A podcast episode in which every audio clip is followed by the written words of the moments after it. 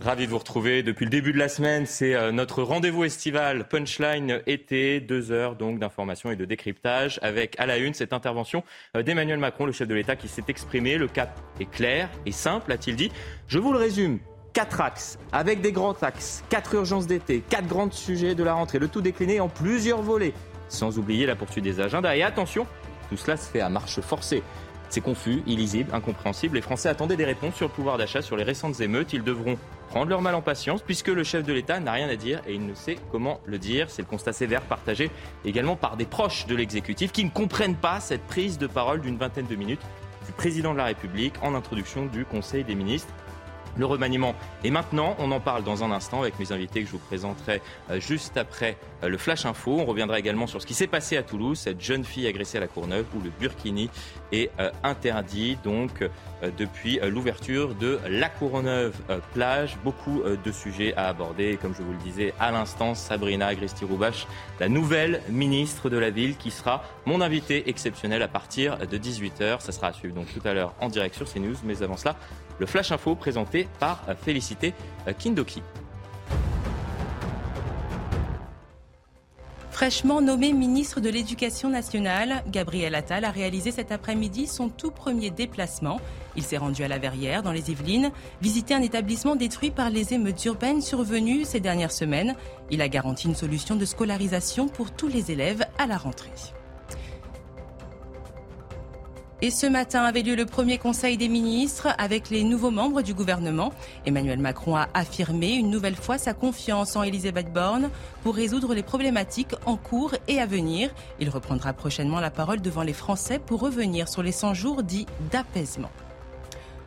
Le procès de Donald Trump fixé au 20 mai 2024. L'ancien président américain est dans le viseur pour sa gestion négligente de documents confidentiels après son départ de la Maison-Blanche. Il avait emporté avec lui des boîtes entières de documents. Or, une loi oblige tout président à transmettre l'ensemble des informations. Inculpé de 37 chefs d'accusation, Donald Trump a plaidé non coupable devant un tribunal fédéral de Miami. Merci beaucoup Félicity. On vous retrouve dans euh, une heure pour un nouveau point euh, sur euh, l'information. Félicité. donc sur, sur l'information. je vous présente mes, mes, invités. Plateau très masculin une nouvelle fois, même si je le disais tout à l'heure, la première invitée, donc premier entretien donc accordé à une chaîne de télé d'un nouveau ministre, Abinra Agresti Roubache, invité à partir de 18h. Nouvelle femme au gouvernement. Il y a quelques, quelques femmes. on on reviendra sur ce, sur ce euh, remaniement. Mais avant cela, je vous présente mes invités. Karim Zerebi, consultant CNews, Louis Dragnel, chef du service politique d'Europe 1, Jean-Michel Fauvergue, ancien chef euh, du RAID, et euh, Mathieu Vallée, porte-parole SICP Police. Énormément. Ça faisait longtemps qu'on n'avait pas eu de Marseillais au sein du gouvernement. Ah, ah ça vous fait Depuis Renaud Muselier, je pense. Ça vous fait plaisir. Ah, mais on abordera, on abordera cela, notamment avec elle. Auprès de Dominique de Villepin effectivement, euh, elle porte Marseille en son cœur. Elle est née à Marseille. J'aurai l'occasion donc de, l'interroger euh, sur ce qu'elle souhaite faire au sein du ministère de, la Ville, ministère ô combien important qui est dorénavant sous l'égide du ministère de l'Intérieur. C'est peut-être tout un symbole. Avant, c'était euh, au sein du, ministère de la Transition écologique. Visiblement, il y a un petit virage tout de même. Avant cela, on aborde cette allocution assez étrange du président de la République en introduction du Conseil des ministres, format étrange. On va s'arrêter justement, avant d'aborder le fond, sur la forme. On va regarder quel était donc le format de, ce point en compte euh, rendu donc euh, en, introduction du, Conseil des ministres. On va voir l'image aujourd'hui. Donc voici Emmanuel Macron, vous le voyez, euh, c'est salle des fêtes. On a positionné deux drapeaux. C'est tout à fait différent de l'allocution qu'il avait donnée le 17 avril dernier. Là, il s'adressait aux Français. Là, il s'adressait aujourd'hui à ses ministres. D'ailleurs, on le voit très clairement. Regard euh, caméra. Et on a ressorti l'image pour tenter de faire un parallèle de son expression. C'était l'été dernier, en 2022, où pareil, c'était en introduction du Conseil des ministres et il euh, s'adressait à ses ministres. Alors pourquoi je vous montre ces trois images? On va les revoir ensemble pour tenter de les commenter. Tout simplement parce que ce qui nous a, entre guillemets, interpellé, c'est qu'il ne s'adresse pas aux Français, il s'adresse à ses ministres. Et pour tenter de faire passer ça comme si c'était une allocution un petit peu plus officielle, on a mis deux drapeaux, le drapeau européen, le drapeau français. Est-ce que ça vous a interpellé quand vous, quand vous avez vu ça, euh, peut-être Louis Dragnel? Ah oui, il y a beaucoup de choses sur la forme qui m'ont interpellé. Euh, premièrement, l'objectif, c'est quand même de s'adresser aux Français. Qui réclame le cap Qui réclame euh, un diagnostic sur les émeutes Qui réclame une forme de lisibilité dans ce brouillard permanent depuis la réélection du président? Ce sont les Français. Mmh. Et en fait, l'immense paradoxe, c'est qu'effectivement, vous avez une mise en scène où le président est censé s'adresser aux ministres. En réalité, il s'adresse aux journalistes en fait, il s'adresse aux journalistes. Contrairement à ce qu'il dit, parce que le président aime beaucoup dire moi, je réponds pas. Enfin, je, je, réponds pas, aux questions. Oui. C'est pas, la presse qui va me dire mm. ce que je dois faire, et il a globalement euh, entièrement raison. Mais du coup, ce qui est l'immense paradoxe, c'est voilà, il s'adresse aux journalistes alors qu'il devrait s'adresser aux Français. L'heure choisie euh, autour de 11 heures. Euh, Incompréhensible en pleine période de vacances. enfin, sur CNews, mais il y a quand même assez peu de gens qui regardent la, il y avait un million de non. La, télévision. Et puis enfin, évidemment, du coup, là où il y a une complexité dans le format, c'est qu'Emmanuel Macron a alterné entre des moments où il a parlé de choses très techniques et globalement difficilement compréhensibles du grand public, quand il parle d'une commission mixte paritaire, voilà. La CMP. la CMP. oui, oui, la CMP. Il, explique même. Enfin, c'est oui. Alors, il alterne un discours parfois très grand public, euh, parfois assez technique, euh, et puis c'était assez décousu. Euh, on verra ça dans. Franchement, on verra ça dans un instant. il... il... parle d'économie, puis il parle d'un autre sujet, puis il revient à l'économie. Voilà. Même s'il y a quand même un certain nombre de phrases mm. que qu'on peut retenir, hein, que je trouve, moi que j'ai noté. On, va, hein. on, va, on va justement les, les égrener et on va revenir sur ce son. J'ai un cap simple et clair. Et puis après, on verra comment il décline ce cap simple et clair. Vous allez voir que c'est loin d'être simple, loin d'être clair. Il faut prendre des notes. Hein. Vraiment, j'ai dû en prendre. Ah, et, trois pages. Trois pages de notes. Prenez des notes. Dans un instant, on écoutera le, le chef de l'État. Est-ce que sur, avant d'aborder le fond, la forme vous a interpellé, vous a peut-être choqué sur le fait que depuis 100 jours, on nous dit Emmanuel Macron va s'adresser aux Français et que finalement il s'adresse soit à ses ministres, soit aux journalistes? Moi, j'ai du mal à dissocier le fond de la forme. Et je crois que dans le contexte, le président aurait dû se livrer un double exercice. Le premier, et il est normal qu'il le fasse, dresser une feuille de route à ses ministres et notamment à ses nouveaux ministres. Mais le deuxième, c'était s'adresser aux Français pour donner le cap. Or là, c'est un peu une posture de nini. Ni de feuille de route aux ministres très claire et très approfondie, et ni cap euh, pour le pays et la nation. Et donc, du coup, il a voulu faire deux en un. Et finalement, il n'y a rien qui ressort. Hmm. C'est un peu mi-chèvre, mi-chou, quoi, j'ai envie de dire. Donc, et c'est ça qui est dommage. Il l'aurait dû, euh, et c'est normal qu'un capitaine d'équipe, que, que, que, le président de la nation donc, s'adresse à ses nouveaux ministres pour leur dire voilà ce que j'attends de vous, euh, chacun C'est pour ça qu'on a ressorti oui, cette, euh, cette introduction du Conseil des ministres le 25 août 2022, lorsqu'il introduit, entre guillemets, une nouvelle année compliquée. Il y avait la réforme des retraites. Mais il ne s'adresse ni à ses ministres, ni aux journalistes, ni aux Français. Exactement, dans l'exercice du jour, eh, il ne leur a pas dressé de feuille de route. Et il n'a pas dressé de cap pour le pays. Donc on reste un peu sur notre fin.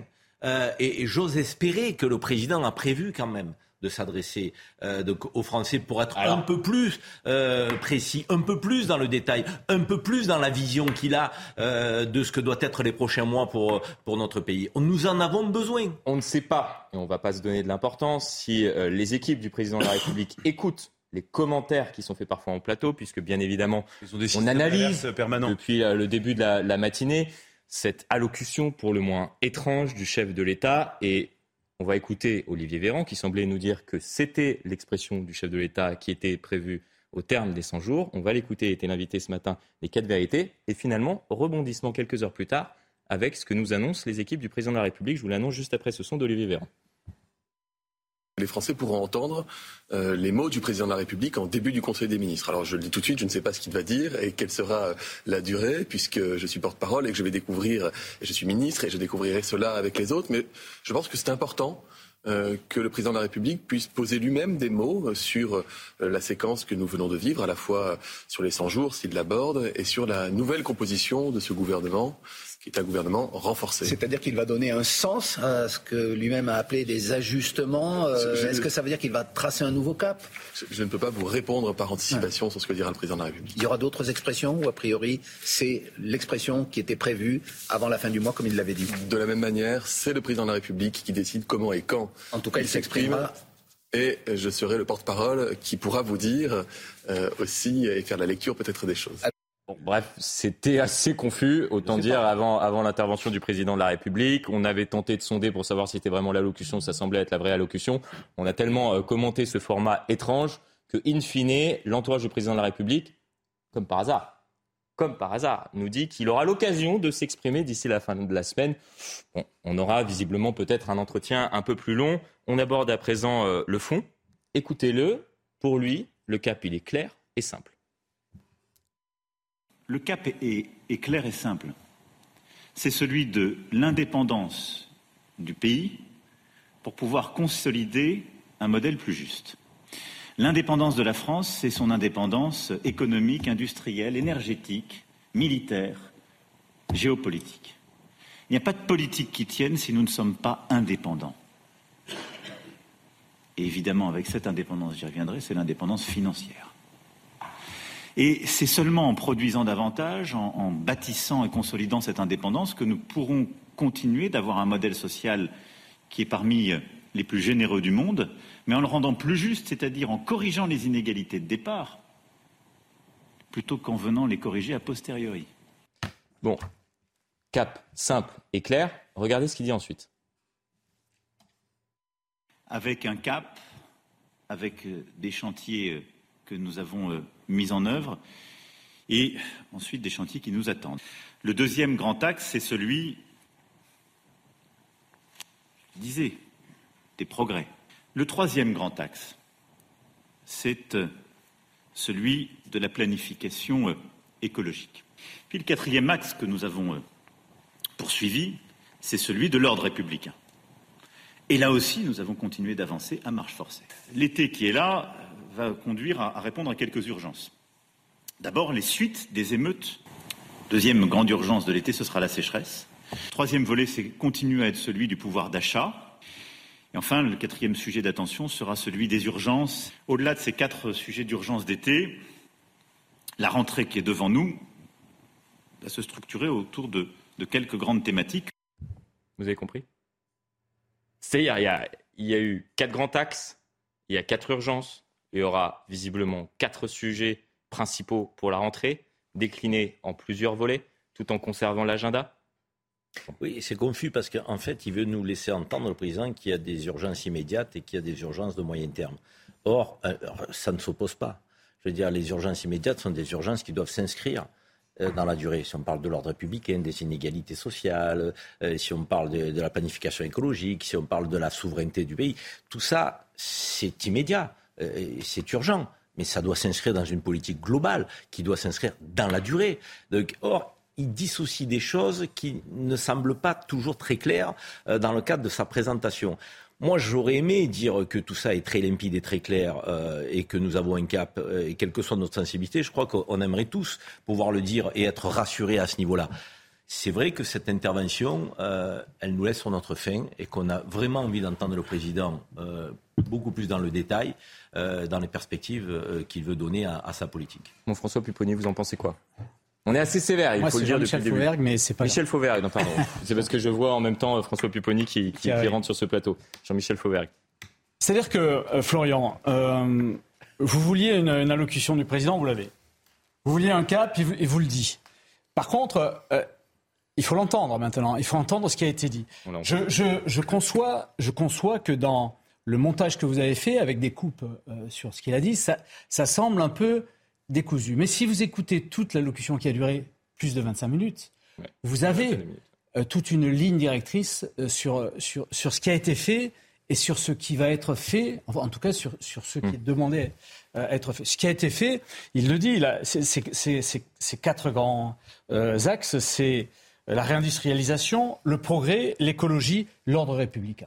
Donc, et, tout, et, tout, ça est, détaillé. Alors, euh, de manière euh, assez stricte, et, il rentre dans les détails pour certains. Pour d'autres, on aurait aimé, et je le dis tout à fait honnêtement, mm. sur l'ordre républicain en particulier, on aurait aimé qu'au-delà des, des, annonces sur des budgets qui sont effectivement des budgets phénoménaux pour la police et pour la justice mmh. et pour l'armée aussi, qu'au-delà de, ça, on rentre dans le détail de l'application de la loi, en particulier par les magistrats.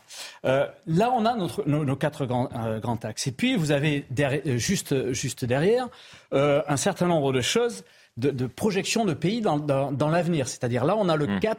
Le cap d'avenir. Alors il faut l'écouter. Le cadre est exigeant. Il, nous annonce déjà, en termes de finances publiques, un, un, futur budget qui sera resserré. Ça, il faut le savoir, il faut l'entendre, il faut l'écouter. Il annonce aussi une grande loi sur l'immigration. Il, et, il demande. ça fait un an qu'on Il demande dans cette loi sur l'immigration que toutes les forces politiques se mettent autour de la table, comme pour le pour le budget et, le déficit, le travail sur le mmh. déficit. ça, il l'annonce aussi. Et ensuite, on a l'impression, excusez-moi, qu'à chaque fois, il annonce des réponses. Le problème, c'est un petit peu les autres, c'est-à-dire qu'on a dû travailler à marche forcée, qu'on prenait, on n'a pas eu. Non, mais à un certain moment, il faut, il faut quand même écouter ce qu'il dit et ensuite on jugera. On l'écoute, ce, qui, ce qui sera fait. Il annonce aussi des réponses profondes au niveau des émeutes, pas juste des, des, des, des, annonces de façade, mais des annonces profondes. Donc on verra ce que ça donne, en particulier euh, euh, dans le cadre du. Il vous a pas appelé pour être porte-parole? du, du, CNR. Mais il faut, vous auriez fait un bon porte-parole. Il en faut bien au moins un sur ce plateau. Mais je suis tout à fait d'accord. Mais je suis tout à fait d'accord. Qui, qui essaye d'expliquer à ceux qui nous écoutent aujourd'hui que, nous... en fait, dans le message, il y avait, il y avait, il y avait du fond. Ah mais il y avait énormément de choses, c'est pour ça qu'on aborde le fond. Mais le, le seul problème, c'est qu'il aborde énormément de sujets avec des axes, des urgences, de des chantiers. Florian, mais il y, avait assez peu de concret. s'adresse aussi à ses ministres et, de, et de ce point de vue-là, il leur donne, il leur donne quand même un cap. Il leur dit dignité, collégialité efficacité, arrêtez un peu vos conneries, grosso modo, pour certains. Euh, maintenant, on se met en ordre de marche. Et, euh, et puis surtout, moi, ce qui m'intéresse et qui m'importe beaucoup, il parle du commandement aux administrations. Parce que dans notre pays, on a un vrai gros problème sur les administrations, sur les corps intermédiaires aussi, au niveau des syndicats. Euh, on a un vrai gros problème pour faire que les, les politiques publiques euh, soient déclinées jusqu'au plus bas du terrain. Tout ça, il l'annonce. Alors c'est vrai que la forme, elle peut paraître bizarre parce que c'est pas celle qu'on souhaitait. C'est vrai que le fond peut paraître confus euh, parce qu'il annonce beaucoup de choses. Nous, on souhaitait pas forcément quelque chose. Euh, peu, peu, importe. Il peut, il peut choisir le format qu'il veut. Donc voilà, mais, Florian. Mais, mais, quand on quand on dit aux Français, je vous donne rendez-vous dans 100 jours, c'est vrai qu'on attend. Eh bien, s'exprime. Voilà, face aux Français. Et c'est donc exprimé. Donc voilà. Face aux Français. Voilà. La preuve, c'est qu'on est en train de le commenter et que les Français sont en train de l'écouter. Merci aux journalistes alors. Oui, merci aux journalistes, bien sûr. Enfin, il a tout de même fallu attendre 10 minutes, j'ai compté, avant qu'il aborde les vrais sujets qui concernent les Français, les émeutes, le pouvoir d'achat. On va écouter euh, Emmanuel Macron concernant le pouvoir d'achat. Je vous donne la parole. François Pupponi, à ne pas confondre avec Jean-Michel Et je ne suis pas porte-parole du gouvernement. Non, ça reste Olivier Véran. Troisième volet, c'est continue à être celui du pouvoir d'achat, avec euh, les prix de l'énergie qui euh, monteront cet été, même s'ils montent beaucoup moins vite et moins fort que chez nos voisins. Pouvoir d'achat, 11 secondes. François Pupponi. Moi, je partage ce qu'a dit Jean-Michel. C'est-à-dire que globalement, le président, il a dit voilà ce qu'on a fait, voilà pourquoi on l'a fait, voilà ce qu'on espère. Ce qui manque, selon moi, mais je me permettrai de, mm de lui dire, ce qui, manque peut-être dans ce. Alors après, la forme, on est d'accord. Là, il ne parle pas aux Français, il parle au ministre. Ah oui. Pas la même chose. Là, il parle à son. bah, on se demande, franchement, moi ce matin, je me suis dit comment on peut faire une bah, telle erreur de communication. Ok, sur la forme, ok. Mais il parle au ministre, pas forcément. Allez. Mais je pense que ce qui manque peut-être, hum. c'est une, une ou deux phrases où il dit les Français souffrent, les Français s'interrogent.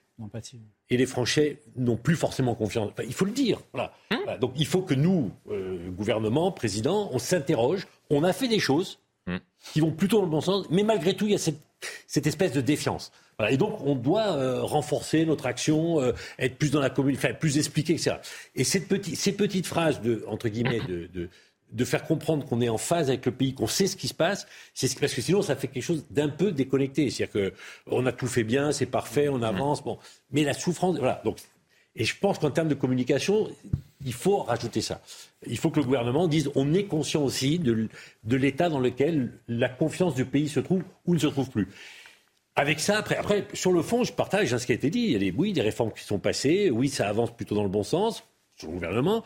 Il y aura un budget. Euh, non, mais ça avance. Compliqué. Voilà, oui, ça avance. Mais l'état du pays, il faut en tenir compte. Voilà. Mathieu Vallée, finalement, vous êtes le dernier à l'avoir interrogé. C'est le, 14 juillet, non mais c'est presque un honneur là. On est le 21, ça fait une semaine. Euh, à répondre de manière euh, concrète, peut-être euh, voilà, humaine à des à des préoccupations. Là, on parle bien évidemment dans, dans le secteur de, de, de, la sécurité, plus particulièrement concernant les, les, les forces de l'ordre. Mais il est vrai que est-ce que vous attendiez de la part du président de la République qu'il euh, aborde la réalité, des choses concrètes, peut-être potentiellement des annonces, ou qu'il dise dans quelques jours, on reviendra vers vous pour euh, vous annoncer un plan sur les émeutes, pour discuter avec vous autour des questions du pouvoir d'achat, euh, pourquoi pas convoquer une conférence sociale à la rentrée, j'en sais rien. Mais il y avait peut-être de, cela qu'attendaient les Français aujourd'hui. D'abord, comme Jean-Michel Fauvergue en parlait, moi je suis porte-parole d'un syndicat, je suis pas porte-parole d'une amicale. Donc je j'organise pas les guinguettes, les tournois de pétanque et les matchs de foot. Moi je suis là pour porter modestement la voix de mes collègues euh, je crois que vous voulez que j'ai encore des histoires puisque cette séquence m'a pas attiré que des sympathies.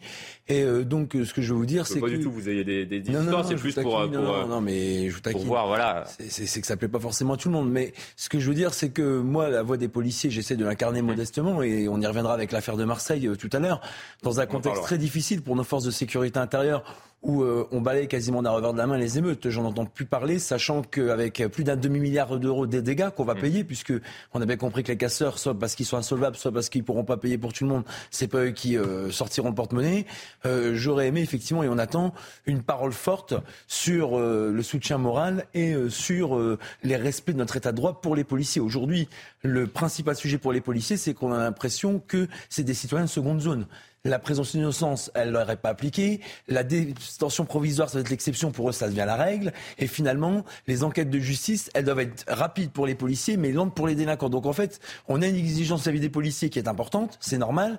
Mais enfin, j'aimerais que cette exigence, on l'ait aussi sur les délinquants qui pourrissent le quotidien des gens. Et ce que les gens nous disent sur la voie publique au quotidien, c'est qu'on a un projet de loi de la justice qui a été adopté 9,6 milliards qui va passer à 11 milliards, 10 000 recrutements dans 1500 magistrats, d'accord, 3 000 de places de prison en plus. Bon, euh, on, a, on en attend encore toujours 12 000, maintenant c'est encore 15 000 en plus. Donc ce que nous on attend, c'est des, annonces concrètes, c'est un soutien qui arme la police. Et depuis euh, le début du mois de juillet, force est de constater que pour les policiers et les gendarmes, et surtout pour les policiers, euh, que ce soit pour ce policier de Nanterre ou ce policier de Marseille, euh, bah il y a les citoyens et puis il y a les sous-policiers, les sous-citoyens. C'est quand même un ressenti assez fort. Et je pense que c'est dangereux pour terminer en défendre la démocratie. Je pense que ceux qui portent à bout de bras la République, pour qu'on ait de l'économie, pour qu'on ait de l'éducation, j'ai vu euh, euh, Gabriel Atlas se déplacer euh, à la Verrière. À la Verrière, on pourra en parler, vous inquiétez pas, je connais très bien les Yvelines. Il n'y a pas que les collèges qu'il faut refaire. pas tous hein. les sujets, on va en parler, je on va en parler. Je sais mais, que vous voulez aborder énormément de sujets. C'est que, je termine juste sur ça alors, et j'ai écouté longuement depuis que je suis arrivé les invités, c'est que sans ordre républicain, sans policiers et gendarmes, il n'y a rien qui peut fonctionner dans notre état de droit. C'est la différence avec l'état de nature de Thomas Hobbes qui disait que l'homme est un être, non mais l'homme est un être qui par nature peut être dangereux, violent et individualiste. Et la police, la gendarmerie, avec la justice, ils sont là pour faire en sorte que les lois républicaines s'appliquent. Sauf qu'aujourd'hui, on est en train de détruire et de désarmer moralement notre police parce qu'on est en train d'expliquer que le problème c'est la police et pas les délinquants et qu'on considère les policiers plus dangereux que les délinquants et qu'on les traite moins bien, voire pire que des délinquants. Ça, c'est un ressenti que beaucoup de policiers de tout corps et garde confondus me feront monter depuis plusieurs semaines. Donc moi, je le dis modestement. J'attends pas de poste, puisque vous parliez tout à l'heure de nouveaux venus dans le gouvernement. J'attends pas de promotion, j'attends pas de mutation. Donc, moi, ce que j'essaye de dire, comme beaucoup de camarades syndicalistes, c'est qu'il faut défendre ces femmes et ces hommes qui sont ni là pour l'argent, ni pour la notoriété, ni pour la célébrité, mais qui sont là pour protéger les gens avec toutes les difficultés qu'on peut connaître au quotidien. Et donc, parfois, quand j'entends certaines déclarations, j'ai l'impression qu'il y a ceux qui sont des diseux et ceux qui sont des faiseux, comme on dit chez moi dans le Nord. Et vous avez très certainement évoqué le terme qui nous intéresse peut-être le plus aujourd'hui, concret. Mm. On voulait effectivement du concret et on va s'intéresser dans quelques instants au concret. Emmanuel Macron qui est revenu euh, tout à l'heure donc dans cette allocution, cette expression euh, en introduction du Conseil des ministres sur les récentes émeutes. Vous allez voir ce qu'il dit et on reviendra sur euh, la visite de Gabriel Attal donc dans cette école élémentaire de Bois de l'Étang dans la commune de La Verrière dans les Yvelines qui a été totalement incendiée.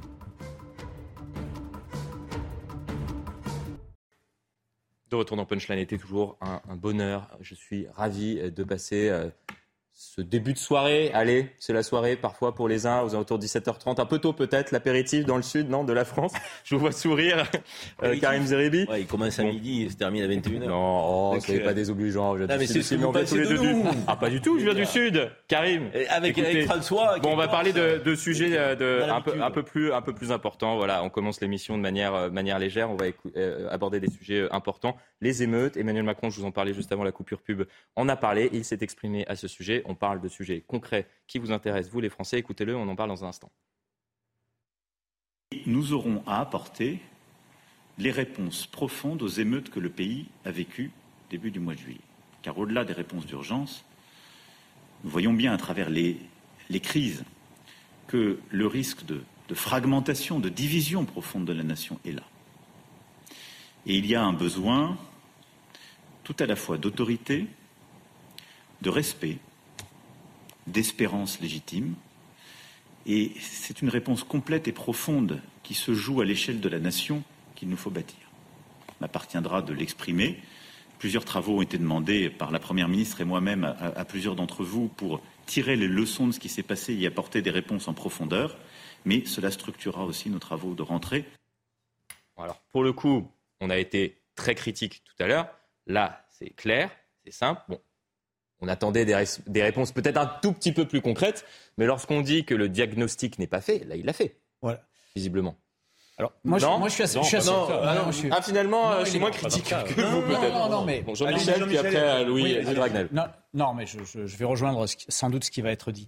Euh, il a, moi, ce qui me, ce qui m'intéresse et, ce que, ce que je trouve bien, c'est que euh, il n'a pas mis sous le tapis. Il a dit les réponses n'ont pas été données. Non, attendez, il a dit les réponses n'ont pas été données, on va les donner, on va travailler dessus. Ça, c'est bien. Maintenant, il n'a pas donné les, il a pas donné immédiatement les solutions. Ah bah, il n'y a eu aucune annonce. Hein, non, non, bien, évidemment. 25 minutes pour. et donc, il euh, faudra attendre ces solutions-là. Il faudra attendre euh, dans l'avenir euh, ces solutions-là qui vont demander sans doute un peu de temps. Voilà. Je, je, je suis entièrement d'accord avec ce que vient de dire Jean-Michel Fauvergue. Moi, moi, moi, ce que j'aurais aimé, en fait, c'est qu'Emmanuel Macron commence son propos par ça.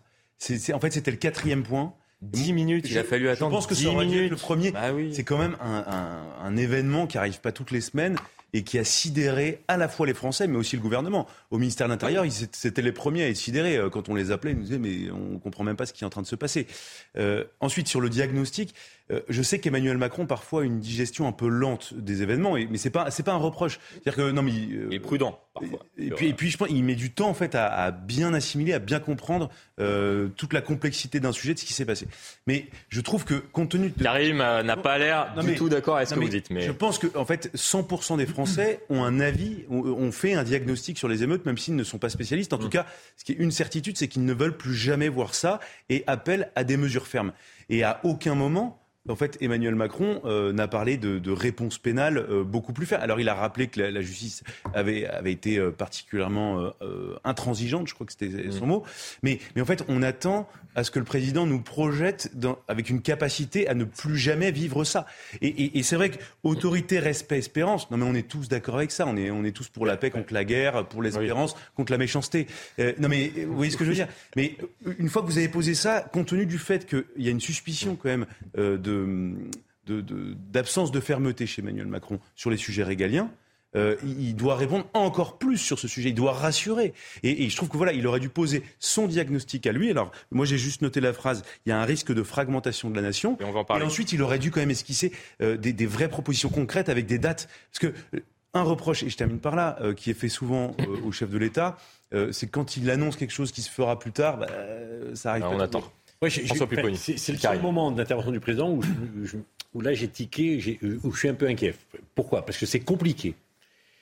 S'il donne le sentiment que les réponses apportées, c'est quelque part de d'apporter des réponses parce qu'il y aurait une justification aux émeutes, il y aurait des, raisons sociales ou autres qui pourraient expliquer, sans, les, sans les, les accepter, mais qui pourraient expliquer les émeutes, il faut faire très attention.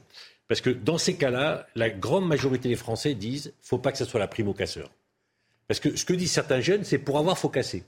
Et s'ils obtiennent après avoir cassé, mmh. ça, les renforce eux-mêmes dans l'idée, bah oui, on a eu raison. Bon. Donc il faut faire extrêmement attention. Il faut de la fermeté. Il faut apporter des réponses indispensables.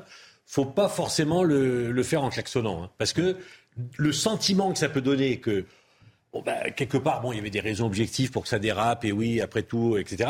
Là, c'est terrible, parce qu'une grande partie des Français sont... ils attendaient le chef de l'État sur cette question, sur le pouvoir d'achat, sur énormément de questions. Le pouvoir d'achat, c'est 11 secondes. Les émeutes, effectivement, on attendait des annonces concrètes, même si je pense qu'on partage tous le constat qu'il a, a fait. Qu'elles arrivent plus tard, ça me, fait, entre guillemets, c'est pas trop grave. Il faut les apporter les réponses, mais attention parce que ça peut être extrêmement périlleux pour le président. Karim Zerebi, puis on, continue d'évoquer les émeutes et on, regardera notamment le déplacement euh, de Gabriel Attal dans une école élémentaire qui a été incendiée. Là, pareil, c'est incompréhensible pour les Français. Je considère que ce ne sont pas des réponses euh, à ce que nous avons vécu et que ça n'est même pas le diagnostic. Euh, de que... Même pas un début de diagnostic Non, non, parce que je vais vous dire, autorité, respect, espérance légitime. Excusez-moi, c'est un constat national, ça. C'est pas un constat d'émeute. La France a besoin d'autorité. Notre pays, dans, dans, dans sa totalité, dire on, ça au bout de trois semaines, on fait que, on dire, fait, oui, on fait que dire qu'il faut euh, restaurer l'autorité à tous les étages et que c'est un peu le, le, ce, que, ce, qui, ce qui fait que le bas blesse dans notre pays. On le voit. Je veux dire, donc, les personnels soignants ne sont pas respectés, les personnels euh, de l'enseignement euh, de l'éducation nationale ne sont pas respectés, les policiers ne sont pas respectés, les pompiers ne sont pas respectés. On voit bien qu'on a un problème d'autorité. On voit bien qu'on a un problème de réponse euh, donc euh, par la sanction. On le voit bien. Donc la question de l'autorité est une question globale dans notre société qu'il faut aborder. Et les Français sont pour le retour de l'autorité, pas de l'autoritarisme, de l'autorité républicaine. Respect. Mais qui va dire qu'il ne faut pas vivre dans une société de respect soyons sérieux. Évidemment qu'on a le sentiment que le civisme euh, euh, s'est dégradé dans notre pays, euh, que la courtoisie, la politesse, que tout ça est en train de se déliter. Mais bien sûr, ça s'appelle le respect, qui, qui, démarre dans la famille, par l'éducation et qui se prolonge effectivement à l'école élémentaire. J'ai déjà dit sur ce plateau très tôt. et puis ensuite, espérance légitime. Vous levez le matin quand même. Pourquoi? Vous avez envie d'espérer, quoi. Vous avez envie d'avoir un regain de confiance, de savoir pourquoi vous allez C'est un peu ce qu'on demande aux politiques aussi. C'est un peu ce qu'on demande aux politiques. C'est de créer euh, un idéal, un idéal républicain, un rêve républicain à la française. Donc, et que vos fins de mois, euh, lorsque vous vous levez, que vous allez bosser, ben, vous avez une forme de valeur travail, entre guillemets, en contrepartie, qui est reconnue, qui est prise en considération. L'espérance légitime. C'est pas un constat lié aux émeutes, ça. Excusez-moi, c'est le constat de la nation. c'est un, constat peut-être plus global. alors après, que les, que, les, que les banlieues, comme on les appelle, soient un peu le miroir grossissant mm. euh, donc euh, des problématiques du pays, une autorité euh, encore plus légitime parce qu'on a des dealers, parce qu'on a des groupes qui terrorisent les habitants des quartiers, un respect qui est encore plus absent, une espérance donc légitime qui est encore moins présente parce qu'il y a 50% de la population qui est au chômage dans ces quartiers, quand il y en a 7%. Oui, ok, très bien. mais il faut aller plus loin. Excusez-moi, il faut aller plus loin. Et surtout, il va falloir à un moment donné que le président, très vite, avec son nouveau gouvernement, et on va avoir Sabrina Roubache, c'est très intéressant, bravo Florian, passe aux mesures concrètes. il faut que les Français sentent qu'on est dans le pragmatisme le plus total. Je crois que c'est exactement le terme qu'il fallait employer euh, ce matin et qu'aurait dû employer euh, Emmanuel Macron. On a voilà des annonces concrètes qui vont arriver. Peut-être pas aujourd'hui, peut-être pas demain, mais dans deux semaines, on se donne rendez-vous et, euh, et on va bosser, y compris tout l'été. Là, effectivement, on, a, on a une expression pendant 25 minutes, mais du concret, en voilà un qui a été dès le début, après sa nomination, sur le terrain concrètement pour voir ce qui s'était passé récemment, euh, les dégâts des émeutes, visite de Gabriel Attal, le nouveau ministre de l'Éducation nationale, dans l'école élémentaire de Bois de l'Étang, dans la commune de La Verrière, qui a été, on va vous montrer euh, cette image, totalement ravagée. Ça fait partie euh, des établissements qui sont totalement détruits. Les élèves, les petits écoliers ne pourront pas retourner dans cette école. Regardez le constat, écoutez plutôt le constat donné par Gabriel Attal. On va voir l'image de cette école et ensuite on va voir les solutions apportées par le ministre les jeunes qui se sont comportés comme euh, des voyous, qui ont euh, incendié euh, ces, établissements scolaires, ça m'était dit à l'instant, certains d'entre eux probablement ont grandi dans ce quartier, probablement fréquenté cette école, peut-être des petits frères, des petites sœurs qui sont scolarisés dans cette école. Et donc évidemment que ça doit nous amener à nous interroger et surtout à agir sur la question des droits et devoirs du citoyen à l'école, sur la question du respect de l'autorité. Et sur ce sujet-là, je serai extrêmement clair, extrêmement ferme. Et on va écouter euh, le même ministre euh, qui tente d'apporter des solutions et qui euh, donne rendez-vous justement à ses élèves, à ses écoliers, ses parents d'élèves. Une solution sera apportée à chaque élève et prendra en compte notamment la situation de l'élève et des parents. Écoutez-le. Tous les élèves auront une solution de scolarisation pour la rentrée. Mais moi, ce qui m'importe, c'est que cette solution soit viable, évidemment. Euh, la consigne que je donne à mes services, c'est de se placer toujours du point de vue de l'élève et de sa famille. Parce que du point de vue du ministère, on peut se dire il y a une solution de scolarisation qui a été proposée. Enfin, si elle est à une demi-heure à pied, il y a une question de transport qui se pose. Si euh, la cantine n'a pas la même tarification que dans l'établissement d'origine, c'est évidemment un impact pour les familles. Donc tout ça va être regardé au millimètre près pour trouver les solutions viables. Il y aura un point de contact tout l'été pour les élus et les personnels éducatifs au sein de mon ministère et la mobilisation sera absolue. Mobilisation euh, absolue. On voit un ministre qui tente de, prendre à bas le corps euh, les problématiques auxquelles il va être confronté très bientôt. Vous saluez On voit un ministre décidé, pardon, euh, décidé, qui sait où il veut aller, Elle est terrible cette image de, cette école totalement euh, partie en fumée. Elle, est, elle, est, terrible, elle est terrible et dévastatrice. Parce qu'effectivement, euh, le sanctuaire de la République, c'est quand même l'école. Mais encore une fois, Gabriel Attal, moi je vous fais le pari aujourd'hui, je prends un risque en disant ça. Il, va réussir dans ce ministère. Alors, il sait où il veut aller. En tout cas, s'il veut faire de l'école publique l'école alsacienne, qui est une école élitiste, Banco, pourquoi pas? Si on peut faire de l'école républicaine une véritable école, eh, Jean-Michel Fauvert, permet aux enfants de réussir. Oui, je crois que Gabriel Attal, c'est la divine surprise de la Macronie. Gabriel Attal. C'est un, un, jeune homme brillant. Euh, il l'a démontré dans, dans, les divers postes qu'il a eus. Et euh, beaucoup de confiance en lui. Mais vous avez vu, il est, il est, il est non, seulement, euh, il, non seulement bon dans la communication et dans les annonces qu'il fait mais il est bon aussi dans la, dans la forme, puisque vous... Moi, je, trouve qu'il se met à, hauteur d'homme, entre guillemets. C'est-à-dire il, il, se met surtout à hauteur de, de l'archer qui est derrière lui. Il met c'est très politique, ça. Il a le président du Sénat ah qui est juste derrière lui. Dans son département. Dans le département. Dans le département. Voilà, et il s'est déplacé dans le département du Sénat. Ce, ce, ce, jeune homme est, est, très, est très câblé.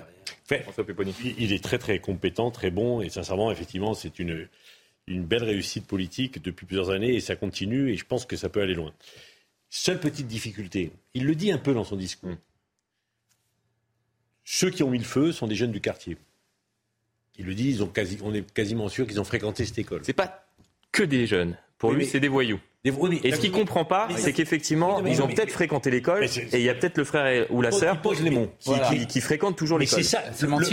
La question, elle est là. C'est comment des enfants qui sont passés par l'école de la République sont capables, quelques années après, de mettre le feu à leur école. Qu'est-ce qu'on a loupé Ah bah il y a un moment, il y a eu une faille, il y a eu des faillances, il y a eu quelque chose. Il y a des librairies, il y a des bibliothèques, il y a des centres sociaux si on ne le dit pas, si on ne le dit pas comme tel, pour dire qu'est-ce qu'on a loupé, qu'est-ce qu'on a loupé. Mais c'est pour ça que j'étais très critique avec le président de la République un petit peu. C'est-à-dire qu'on attendait et c'était, je pense, l'attente des Français aujourd'hui, c'est d'avoir un discours de vérité. Après, deuxièmement, bon voilà, parce que mm. ça c'est terrible. Vous savez, juste sans être très long, euh, il y avait une école tenue par les frères musulmans qui s'était créée à la ville et des journalistes sont venus voir la responsable de l'école en disant mais pourquoi vous créez une école pour vous Sarcelles, euh, Sarcelles entre que pour les jeunes musulmans euh, une école privée etc et la réponse de la directrice avait été édifiante elle a dit mais nous on a regardé hein. vous savez madame la journaliste la quasi-totalité des terroristes français des grands attentats le Bataclan tous sont tous passés par l'école de la République hein. donc nous on protège nos enfants en les mettant dans le privé on pourrait même aller plus loin. Euh, eh, c'était provocateur. C'était euh, justement pour parler de concret, on, on aura si avec nous. Attal ne le dit pas comme ça en disant qu'est-ce qu'on a loupé dans l'école de la République pour que quelques années après des élèves qui ont dû être formés pour des citoyens mettent le feu à leur école. Eh, il manque cette. On poursuit la discussion autour de, de ces émeutes. Il y a forcément cette image qui est qui est désastreuse. Effectivement, une école partie comme cela en fumée, où il y a des écoliers qui ne pourront pas euh, faire leur entrée dans, cet établissement et peut-être ne pourront pas faire leur entrée dans ce même établissement, non pas en 2023, mais en 2024. C'est désastreux. En tout cas, Gabriel Attal tentera de leur apporter une réponse, ainsi qu'à leurs parents. On poursuit la discussion autour des, des émeutes. Autre image terrible, et elle sera en ligne avec nous, c'est une coiffeuse à Agen elle a totalement, et je vous redonnerai euh, la parole dans, un instant, mais une coiffeuse qui a tout perdu. On va euh, regarder ce reportage. Elle sera avec nous dans quelques instants pour revenir justement sur Emmanuel Macron. Peut-être les attentes, ce qu'elle a, ce qu'elle attendait du chef de l'État, déception ou non. On regarde ce reportage, on en parle dans un instant, et je vous donne la parole, bien évidemment, Mathieu Vallée. Mais, pardon. Delphine est émue en filmant les images de son salon de coiffure ravagé durant les émeutes. En face, c'était les... il y avait trois miroirs avec trois fauteuils, donc les postes de coiffage, de brushing, euh, tout ça. De son commerce, il ne reste que des ruines. voilà ce qui reste. Il n'y a plus le toit, il n'y a, plus, euh, a plus rien. Dans la nuit du 30 juin au 1er juillet, il a été pillé puis incendié par des émeutiers. J'ai appelé la police, qui, bon, la police m'a dit de suite qu'ils y étaient déjà sur place. Hein. C'est sûr que le samedi matin, quand je suis arrivée, euh, j'étais pas très fière et pas très, voilà, donc j'ai pleuré, j'ai pleuré, mais après, euh, je me dis, j'essaye de me rassurer en me disant, c'est pas ma maison, il n'y avait pas mes enfants dedans, j'étais pas dedans. Delphine espère désormais que les responsables soient punis. Et aujourd'hui, je me retrouve dans mon salon, sans mon travail, euh, j'ai deux petites filles derrière. Et ça, c'est que eux, sur le coup, ils réfléchissent pas du tout à ça. Donc, comme me dit la police, vous avez rien demandé à personne, euh, ça vous est tombé dessus et voilà. Donc c'est ce qui est un peu dur, quoi. C'est. Euh, Plusieurs individus, dont deux mineurs et un majeur, ont été identifiés. Le majeur a été jugé hier et relaxé faute de preuves. À Agen, le parquet n'exclut pas de faire appel. Delphine, bonsoir. Vous êtes, euh, vous êtes avec nous. Merci euh, déjà pour, euh, pour votre témoignage. Merci de, de vous être arrêté puisque je sais que vous étiez sur la route pour être en, notre compagnie. On va revenir avec vous sur ce qui s'est passé. On a vu bien évidemment et on comprend votre émotion à l'image de votre salon de coiffure. Vous avez peut-être mis toutes vos économies dans, dans ce salon de, de, de coiffure. Est-ce que vous avez écouté ce matin le chef de l'État? Et est-ce qu'il a apporté des réponses à vos mots MAUX aujourd'hui? Oui, après, moi, comme je disais euh, précédemment, j'ai déjà été, euh, pour moi, bien suivie euh, depuis le début de cette malheureuse aventure. Mais voilà, après, moi, enfin, voilà, je, ce qui a été mis en place par l'URSSAF, ben, moi, j'ai déjà été contactée et mon dossier a été pris en charge, donc je ne me plains pas à ce niveau-là. Mmh après, c'est sûr que voilà, même s'il y a de l'argent derrière, le niveau sentimental et tout ce qu'il y avait dans ce salon, mais il n'y sera plus. Donc, euh, mais bon, après, c'est déjà. Vous espérez pouvoir euh, rouvrir J'imagine que c'est peut-être inconcevable à, l'heure actuelle où nous, euh, nous échangeons, mais vous, vous espérez pouvoir ouvrir dans, combien de temps? Dans, dans quelques mois? Dans un an? Alors d'après l'expert, mais c'est pas l'expert qui, cet expert-là qui se prononcera sur le sur les murs vraiment. lui pense que ce sera minimum 12 mois. Et après, euh, si jamais il y a les quatre murs restants à abattre, euh, ce sera plus, plus un an et demi. Et, concernant cette, euh, cette, expression du président de la République, là, vous avez été confronté malheureusement effectivement à, ces émeutes. Il y a énormément de, de priorités pour, pour les Français. Vous êtes une de, ces Françaises comme, comme nous. Vous attendez quoi concrètement du, du président de la République? Quelle est votre priorité? On imagine bien évidemment la réponse à ces émeutes, peut-être le pouvoir d'achat. Qu'attendez-vous concrètement, justement, potentiellement des, des élus? Moi, ce serait plutôt voilà, d'essayer de résoudre les problèmes parce que aujourd'hui, euh, moi, je suis dans un quartier, ça va faire presque dix ans que je travaille, euh, que j'ai racheté ce salon. J'ai jamais eu de soucis, j'ai jamais eu tout ça. Après, on sait qu'il y a d'autres problèmes, euh, plutôt la nuit, plutôt. donc moi, c'est vrai que je les voyais pas la journée, mais je pense qu'il y a quelque chose. Enfin, il faudrait faire quelque chose au niveau des quartiers, au niveau de ben, tous ces jeunes qui sont. moi, je les voyais hein, très souvent dehors plutôt que d'être à l'école. voilà. Après est-ce que vous redoutiez que, cela n'arrive un, jour euh, lorsque euh, vous dites euh, moi j'attends qu'on résolve les, problèmes? Moi, c'est arriver à ça, enfin, carrément incendie et tout ça, non. Après, je sais pas, moi j'ai jamais eu de soucis en 9 ans et demi que j'y suis, donc c'est vrai, voilà, j'aurais jamais imaginé ça. Et puis, c'est pour certains, je les vois très souvent passer devant, donc c'est voilà. Comme je disais au tout début quand c'est arrivé, je dis ben, les remerciements au bout de dix ans, ça fait un peu mal quoi. Enfin, euh, mais bon, c'est voilà, c'est comme ça, c'est fait et maintenant il faut que j'essaye d'avancer. Euh, on, ressent bien évidemment la l'émotion, la, déception euh, forcément quand, on a mis autant de, travail, de cœur parfois à la fois dans, ce métier et à, ériger finalement ce, commerce et, en faire effectivement quelque chose qui, qui puisse vous faire vous faire vivre. Euh, vous parliez euh, à l'instant, et c'était extrêmement intéressant, moi j'attends qu'on résolve mes problèmes, les problèmes dans le quartier. Ça paraît assez simple euh, finalement lorsqu'on lorsqu'on l'écoute, Mathieu Vallée. Oui, euh, d'abord, euh, dans votre reportage, il faut quand même souligner que les policiers se sont acharnés à retrouver le ou les auteurs présumés, qu'ils ont été effectivement relaxés, même si j'ai bien entendu que le parquet faisait appel. Je veux quand même dire que l'impunité zéro n'existera pas dans le pays. Il y a les enquêteurs de la police judiciaire, des sûretés départementales, de la sécurité publique, tous ces passionnés par les investigations qui ont interpellé de nombreux émeutiers, de nombreuses personnes qui avaient attaqué des commissariats, des biens comme les commerces qu'on voit à Agen de cette commerçante qui a créé du cœur par rapport à son outil de travail qui a été démonté et brûlé par des personnes qui n'en ont rien à cirer de la valeur du travail du numérique. Et euh, je reviens sur ce que cette dame disait. Moi, Florent Tardif, comme Karim Zeribi, comme François Pupponi, qui a été maire de Sarcelles, moi, je viens d'un quartier difficile. Il faut arrêter la culture de l'excuse, de misérabilisme et euh, les excuses sociales. Vous voyez qu'à La Verrière, ils ont détruit le seul moyen qu'ils avaient de s'émanciper dans la République et de pouvoir grandir par l'effort, le travail numérique et cette école. Et moi, je veux rendre hommage à ces commerçants, mais aussi à ces policiers, ces gendarmes, ces pompiers, ces professeurs. à la verrière, c'est à côté de Trappes. Je vais aller plus loin, François Pupin que vous, parce que j'ai peut-être des éléments un peu plus chiffrés en termes de ministère de l'Intérieur. À Trappes, on a oublié qu'il y a cinq ans, c'était la première ville exportatrice de djihadistes sur le terrain afghano-pakistanais. On a oublié aussi que dans ces villes, il y a eu des moyens qui ont été mis que l'école qui a été brûlée, c'est une ville où il y a un communautarisme et une islamisation importante, puisque nos services de renseignement travaillent sur ces sujets-là, et que que ça soit Montigny-le-Bretonneux, Elancourt, Guyancourt, Trappes, La Verrière, ce sont des secteurs très difficiles. La commissaire Dominique Lasserre, que je connais très bien, s'acharne avec ses équipes à maintenir ces quartiers dans la République, puisqu'on a des gens qui veulent les faire sortir de la République. On s'attaque au commissariat, aux écoles, au commerce. C'est un peu le but. À Sarcelles, François Pupponi, vous avez pu voir ça. Et donc, ce que je veux dire, c'est que le message d'espoir qu'il faut donner à cette jeunesse, moi j'en viens, et pardon, je pense être encore un peu jeune, même si j'ai plus 20 ans, euh, c'est que il faut leur dire que c'est par la fierté des parents, par le travail, l'effort, le mérite, l'argent propre, la volonté de la République. Elle peut tout donner à tous ceux qui veulent bien s'en sortir et qui veulent s'en donner les moyens, que dans notre pays, par rapport à d'autres pays du monde, aux États-Unis, en Grande-Bretagne, en Angleterre, où il faut sortir le chéquier avant la pioche et la main et l'intelligence pour travailler, dans notre pays, tout est possible à ceux qui s'en donnent les moyens.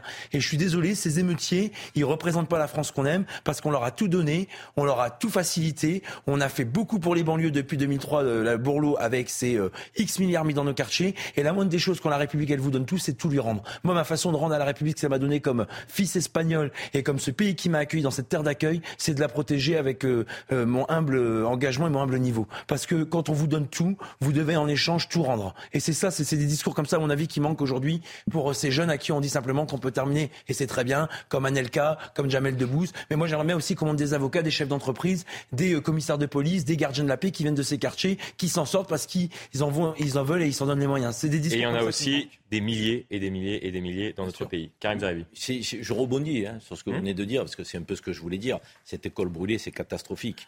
On est, on est complètement abasourdi. Euh, mais euh, si ces émeutiers ne, ne, ne représentent pas la France, ils ne représentent pas ces banlieues non plus. Parce hmm. qu'il y a des centaines de milliers, pour pas dire des millions, de gamins de banlieue. C'est ce que dit Delphine. Qui, Delphine, sont, elle vit dans ce quartier depuis 10 ans. Qui sont passés par l'école républicaine, formés par l'école républicaine, qui ont trouvé leur place dans la société, qui sont des invisibles, de qui, ça, on pas problème. ça en, question. C'est toujours bien de le dire. Et moi, je prends toujours Bruno Béchiza ancien conseiller de Nicolas Sarkozy, qui me disait il y a quelques jours 40 000 habitants dans mes quartiers difficiles à Aulnay. J'ai 400 je veux pas dire le mot, mais CO, euh, hein, bon, donc euh, euh, qui nous ont foutu la pagaille, qui ont, qui ont pillé, qui ont cassé, qui ont agressé 19 voitures de la mairie, le commissariat municipal qui a été attaqué, donc des, des, lieux de loisirs. Donc, il me dit l'immense majorité n'a pas bronché. L'immense majorité subit. Et c'est pour cela que je suis maire d'Aulnay, me disait-il. Et c'est pour cela qu'il faut que la République remporte face à cette minorité agissante qui fait chier tout le monde. Euh, donc euh, la, bataille. Euh, pour l'instant, malheureusement, lorsque l'on voit ces, ces, images, c'est un échec. C'est ça qui est terrible. Non, si je peux me permettre, c'est pas forcément un échec. Bah, un, tout petit peu. Qu'est-ce qu'on dit à Delphine, malheureusement, qui, a, tout perdu C'est pas forcément. je suis désolé. Moi, franchement, je me mets, je me mets à sa place. Il y, a des gens, il y, a des gens qui ont déclaré la guerre à la République. Attaquer une école, c'est pas anodin. Y compris de la République n'arrête pas de dire c'est par l'école qu'on va régler les problèmes, c'est par l'école qu'on va, qu'on va émanciper les citoyens, etc. Donc attaquer une école, c'est une réponse qui lui est donnée. Elle est scandaleuse, elle est inimaginable, insupportable, mais c'est une réponse. Et, le symbole, il est très fort, c'est de dire voilà, non, ben, vous voulez, l'école, ben, nous on va vous l'attaquer votre école. Donc il y en a qui sont en guerre contre les institutions républicaines. Et donc, y compris la commerçante, les messages qui lui sont passés, c'est bah elle et les commerçantes, on n'en veut plus. C'est terrible ces messages-là.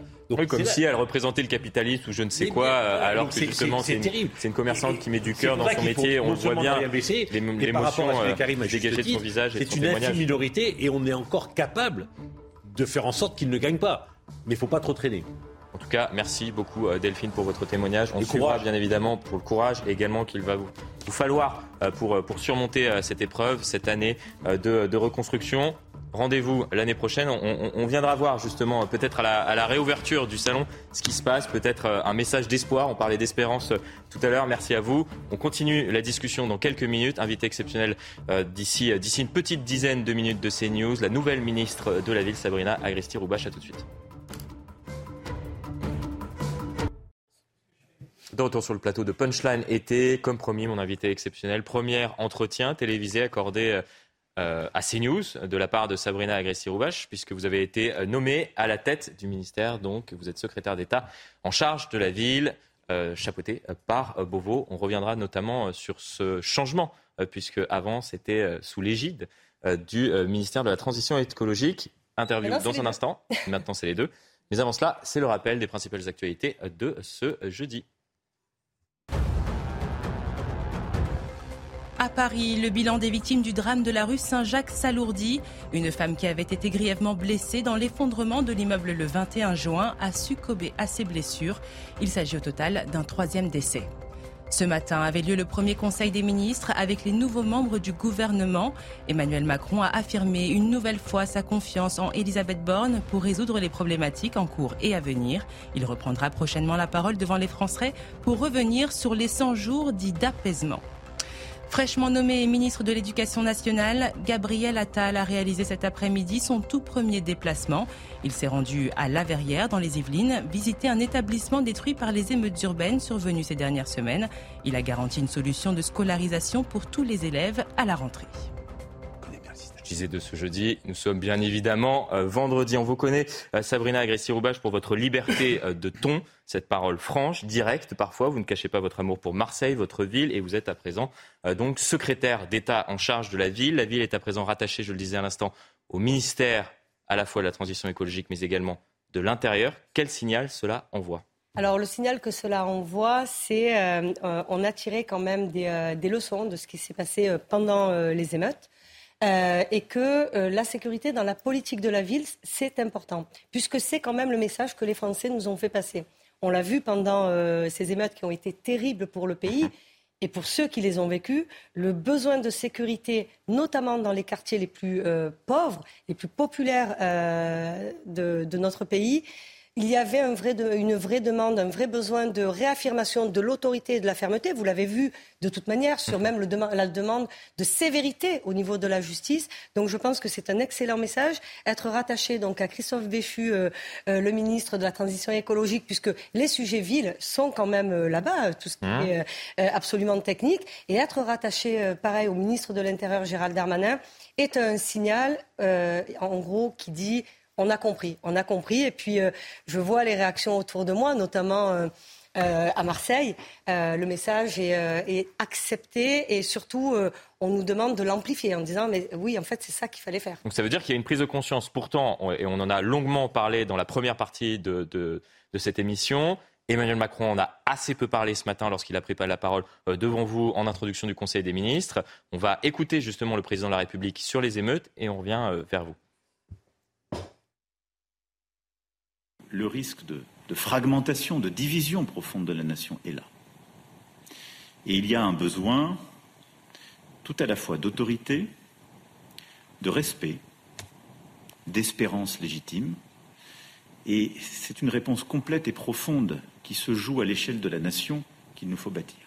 Sabrina Gressi-Roubache, forcément, lorsque j'entends risque de fragmentation, de division, je pense à ce que Gérard Collomb, ancien ministre de l'Intérieur, disait nous sommes côte à côte. Un jour, nous pourrions euh, être face à face. Est-ce que le risque, il est là concernant les émeutes Et est-ce que vous comprenez pourquoi Emmanuel Macron en a si peu parlé de ces émeutes et de la réponse qui sera apportée par l'État?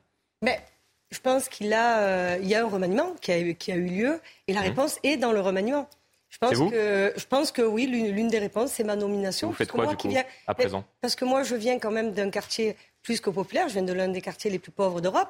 J'ai euh, la même histoire, en réalité, que Gérald Darmanin. Donc ça, c'est vraiment ce qui nous unit, ce qui nous réunit. Mhm. Et en disant que le message doit être forcément aussi positif. Dire, en fait, c'est possible, on va y arriver. Évidemment que le risque, il a dit, il y a un risque de division, puisqu'on le sait. Ne rien faire, ça serait une catastrophe. Ça serait capituler. On ne peut pas capituler face à ça. On ne peut pas abandonner les, plus fragiles d'entre nous. Donc, mais aujourd'hui, on fait quoi? Puisqu'on a l'impression que le, gouvernement, alors bien évidemment, vous venez d'arriver, on a l'impression que le gouvernement, et on en parlait tout à l'heure, qu'Emmanuel Macron, entre autres, a besoin de comprendre précisément, d'établir un diagnostic. Est-ce qu'on est toujours à l'heure du diagnostic? Ou est-ce que déjà vous avez un début de réponse à apporter? Je pense que le diagnostic a été fait. Euh, je fais partie, je faisais partie avant d'être euh, même député, hein, même avant d'être député, je faisais partie de ces capteurs, de ces capteurs qui remontaient les infos en direct. Qui, euh, qui Vous avez dit au président de la République, attention, il peut se passer quelque chose, attention, attention, moi, attention. C'est partie de mes, de mes comment dire, non seulement de mes alertes, mais de, j'ai produit des films quand même qui disaient ça. J'ai écrit un livre, donc ça, j'ai pas attendu justement maintenant d'être nommé ministre pour le comprendre. Mais le début de la réponse, c'est justement de se dire, il y a une réponse à emmener sur les politiques de la ville, mais ce n'est pas uniquement euh, les banlieues. On ne parle pas uniquement des banlieues, on parle, regardez, au sens large. absolument, les milieux ruraux les plus éloignés de tous les services. Vous pensez qu'un jeune qui est éloigné de tout dans la campagne est plus heureux qu'un jeune qui est éloigné de tout dans les banlieues? C'est exactement la même, euh, comment dire, le même malheur pour eux. Et ils l'ont expliqué. Il faut reprendre les émeutes. Il faut, revoir ce qui s'est passé. Et je pense que non seulement euh, notre ministre, le garde des Sceaux, a eu raison de parler de la parentalité, donc Éric, Dupond-Moretti, et ça, ça en a surpris plus d'un. Il y est allé sur la parentalité et la responsabilité C'est quoi les réponses? C'est sécuritaire? La sécurité en premier, non, mais rétablir l'ordre. Rétablir l'ordre. C'est bon, c'est fait ça? Ben, euh, L'ordre est revenu. La sécurité est revenue et le gouvernement a bougé. Donc déjà, un remaniement, pour moi, c'est le début d'une réponse. Parce que quand vous mettez des nouveaux profils, c'est que vous attendez. Vous voyez, euh, moi, j'avais proposé plein, enfin, quand plein de choses, j'avais proposé quelques idées, notamment sur les politiques de la ville, des, euh, les, quartiers populaires. Et je reparle pas uniquement les quartiers populaires dans les banlieues, je parle des, euh, des zones rurales les plus éloignées. J'avais proposé des idées et à mon avis, ce qu'on qu'on ne voit pas, c'est que le besoin est immense, mais il manque pas grand-chose en réalité pour qu'on arrive justement à ce moment où le pays se réunit. Moi, je ne pense pas, je suis pas de celle qui dit il faut encore injecter des milliards. Pas du tout. Moi, je pense que les moyens sont là. Maintenant, il faut faire. Et faire, c'est. Mais, on, fait quoi? Alors on fait quoi? On veut du concret. Je sais que vous avez justement une parole franche directe. Non, non. Donc moi, je crois beaucoup au périscolaire. Je pense qu'il faut aider les parents à gérer les enfants après l'école. Et on les gère. Ça va être fait Vous allez discuter avec Gabriel Attal? Ça y est, oui, oui, ce matin, on a pris rendez-vous euh, semaine prochaine pour commencer à mettre en place. Justement, moi, j'ai fait du soutien scolaire, donc j'y crois. Et je sais que ça a marché. Ça n'a pas marché pour tout le monde. Mais si on réussit à, sauver la plus grande partie de ces jeunes, on le fait. ça débute à l'école. Ça débute à l'école. La culture? Avec Rima Abdullah. Ce matin, au Conseil des ministres, on en a parlé toutes les deux. Il y aura des annonces à la rentrée et, à, la rentrée, absolument. On fera des, annonces, absolument. Et surtout, et le sport. Le sport avec euh, Amélie euh, Oudera-Castera, notre ministre des Sports. Pareil, ce matin, on s'est retrouvés toutes les trois. Et on s'est retrouvés aussi avec Gabriel Attal en disant, mais en fait, il est là. Et en fait, l'arc est là. On a la ville, on a la culture, on a l'éducation et on a le sport. Donc on arrête de ripolliner les, façades et on remet de l'humain, notamment à l'intérieur de ces quartiers. Et les politiques de la ville, c'est le vivant. C'est le vivant. Quand on fait de la politique de la ville, on gère le vivant. Là, on est. Et c'est pour ça que je pense aussi que d'avoir séparé le logement des politiques de la ville, c'est ce qu'il fallait faire, puisque le logement, c'est le temps long, les politiques de la ville, c'est le vivant, c'est maintenant. Cavaillon, Nice, est-ce que les dealers font la loi dans ces quartiers? Non, ils font pas la loi, ils essaient de la faire. Et c'est notre job, à mon avis, de les empêcher. Et on voit qu'on est capable de les empêcher. Je vous rappelle des chiffres à Marseille.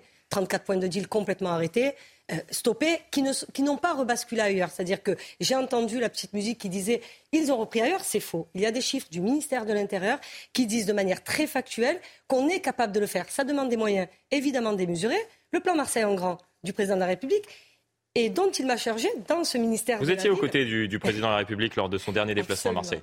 Et, justement, dans C'était au moment des émeutes, au tout début. C'était non, c'était euh, à, la fin de son déplacement où les émeutes ont, démarré. Mmh. Mais le plan Marseille en grand est dans mon ministère, c'est-à-dire j'ai la charge aussi de ce plan euh, présidentiel qui est sécurité, pareil, éducation, emploi, euh, culture. Donc ça, il l'avait compris. Il a, il a lancé quand même en 2021. Et maintenant, on commence à voir à Marseille les premiers effets. Les premières écoles arrivent en septembre 2023. Donc ça veut dire qu'on est capable. L'argent est là. Moi je l'ai dit. J'ai même fait sourire. On arrête d'injecter l'argent dans les quartiers. J'ai même fait euh, sourire notre euh, nouveau euh, ministre Thomas Cazenave en lui disant au budget. Je te préviens, je n'ai pas d'argent à te demander. Bon, bah, Donc ça, ça, ça, voilà, ça l'a fait beaucoup sourire. Mais en lui disant, je vais déjà essayer d'utiliser ce qui existe. Donc vous pouvez rassurer les Français, par exemple, ces émeutes, on ne les reverra plus non, ce que je dire ça, je pense que c'est euh, c'est hyper présomptueux. Non, c'est on va tout faire ensemble pour que plus jamais ça n'arrive. C'est mieux. D'accord, très bien. Et vous allez apporter euh, des réponses, notamment à ces personnes qui ont vu euh, très concrètes. Très concrètes, très et pour reprendre sur le volet sécurité, vous savez, cette double appartenance va aussi permettre de travailler sur ce volet avec les donc dans les politiques de la ville et de, renouer, et de renouer les dealers qui contrôlent certains quartiers, il y a toujours 3000 points de deal en France. Absolument. Mais de renouer aussi la relation entre les policiers et euh, les quartiers populaires et les zones les Un lien qui s'est distendu, police de proximité c'était une erreur de l'abandonner? Je, Alors, je ne sais pas si c'était une erreur de l'abandonner. Ce qui est sûr, c'est qu'il manque. C'est pas tellement un échelon, mais peut-être une certaine culture qu'il va falloir euh, euh, réinjecter. Une certaine culture, parce que vous savez, dans ces quartiers-là, la première figure d'autorité qu'ils voient, c'est la police. Donc en fait, on reprend par les parents, ça doit être les parents, la première figure d'autorité. La deuxième, c'est le prof, c'est l'instituteur. Mmh. Et le dernier échelon, c'est la police. Mais il va falloir bien sûr retravailler. Et puis je vous dis, cette nomination dans ce ministère, euh, avec cette double appartenance à Beauvau et euh, à la transition écologique, est un signal fort post-émeute. J'ai deux dernières questions avant que nous commentions euh, bien évidemment ce que vous avez dit en plateau euh, avec mes invités dans un second temps. La première, je ne sais pas si vous avez lu ce qu'a dit Luc Ferry, l'ancien ministre notamment de l'Éducation nationale, puisqu'on a abordé à l'instant la, question éducative, qui donnait un, diagnostic hier dans les colonnes du Figaro. Pour lui, il y a un problème de communautarisme dans ces quartiers. Il dit les quartiers sont restés, je résume, attachés à des communautarismes ethnico-religieux dont la dureté contraste avec notre ouverture à l'autre. Vous partagez ou pas Écoutez, ce qui est sûr, Bon, je l'avais dit avant Luc Ferry, donc euh, ça me rassure, je l'avais écrit. J'avais dit que ben, la mmh. dernière porte qui reste ouverte, c'est évidemment celle de la radicalisation, c'est évidemment celle du communautarisme. C'est ça qui reste ouvert. Une fois que vous avez enlevé les services publics, la culture, le sport, il reste quoi d'ouvert? Qu'est-ce qui reste comme espoir? Quand vous mettez quelque part des gens de même niveau social, de même origine, de... on attend que ça donne quoi? Enfin, moi, moi qui viens de là, je suis né moi dans un quartier certes très euh, populaire, mais qui était très. Euh, où il y avait une vraie mixité. Une vraie mixité. Euh, sociale, parce qu'on n'avait pas tous exactement le même hein. niveau de vie, et il y avait une vraie mixité ethnique aussi. On était, euh, il, devait y avoir, mais à Marseille, vous savez, il y a 77 dialectes différents parlés dans ma ville. Donc, moi, ce que. Ce n'est pas forcément un problème d'immigration, c'est un problème d'intégration. Mais c'est pas du tout, mais c'est pas du tout un problème euh, d'immigration, mais pas hmm. du tout. Je dire ça, c'est justement accréditer la thèse, la thèse du Front National hmm. qui, qui explique tout par les problèmes d'immigration. Pas du tout. C'est un problème de. On met une école, vous savez, la carte scolaire. Voilà, on, met, euh, tout le monde va, euh, donc on a une carte scolaire et vous devez, euh, vous êtes affilié à tel ou tel collège ou tel ou tel lycée. Moi, je crois aussi à l'excellence, c'est-à-dire que si dans les quartiers populaires, on est capable de ramener des secteurs, donc des, segments ou des classes d'excellence, les gens viendront. Donc, si on veut faire de la mixité scolaire, on, peut aussi la commencer comme ça. Et ça fait partie des, des, chantiers sur lesquels je vais travailler avec Gabriel. Toute dernière question pour vous. Vous pourrez quitter ce ministère sans regret, la tête haute. Alors, bien évidemment, pas demain, ce n'est pas ce que je veux laisser entendre. Mais après, quelle réalisation? Qu'est-ce qui est le plus important pour vous, à vos yeux? Euh, Ce qui est le plus important pour moi, alors il y a, deux choses. Euh, la première, c'est euh, comment appliquer justement, on sait, nous on les a votés, les budgets au PLF, donc mmh. comment déjà utiliser les crédits existants pour améliorer l'existant? Moi, je ne crois pas, moi, je crois pas à l'accumulation de lois, de nouveautés. Non, non, venez, on essaie déjà d'organiser et de faire, d'améliorer ce qui existe. Et la deuxième chose, euh, la réussite du plan Marseille en grand qui est très bien parti. Vous serez sur le terrain très prochainement Tous les jours Tous les jours sur le terrain ah, Tous les jours. Moi, je ne vais pas changer euh, ni, euh, ni de vie, ni d'attitude. Et puis, je pense sincèrement que le, la, réalité de notre vie, alors maintenant, c'est un début de vie de ministre, mais c'est avec les gens. Moi, la politique, je ne la fais pas avec les politiques, je fais de la politique avec les gens, c'est-à-dire je suis auprès d'eux. Et ce que j'avais dit à mes collaborateurs quand j'ai été élu député, c'était vous ne travaillez pas pour moi, vous travaillez pour les autres.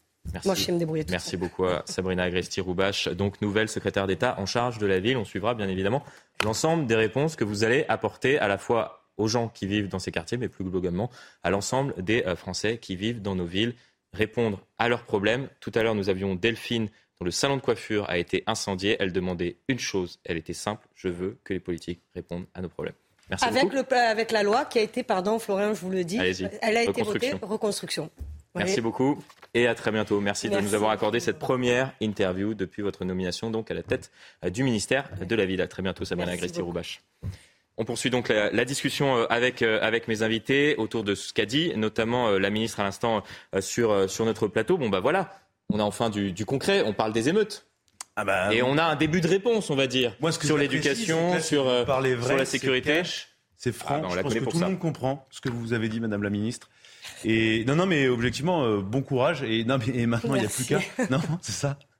Non, mais je pense qu'avec des, propos, avec le, discours que vous tenez, il y a une vraie capacité à avoir un consensus. Je pense que tout le monde est d'accord. Euh, euh, sur le constat, il faut, c'est pas uniquement avec de l'argent public qu'on va y arriver. Et je pense que vous êtes une bonne incarnation, en tout cas, pour faire ça. Bon courage. Merci du fond du cœur. On poursuit la, discussion. On va accueillir euh, dans, un instant le reste de mes invités, notamment Julien Drey, ancien euh, député, et ceux qui étaient avec nous euh, dans la première partie de cette émission, Karim Zeribi, Jean-Michel Fauvert ou encore François Pupponi. Mais avant cela, on écoute Emmanuel Macron qui s'est donc exprimé ce matin et il aborde une question essentielle qui rejoint peut-être l'entretien que nous venons de faire avec Sabrina Agresti-Roubache.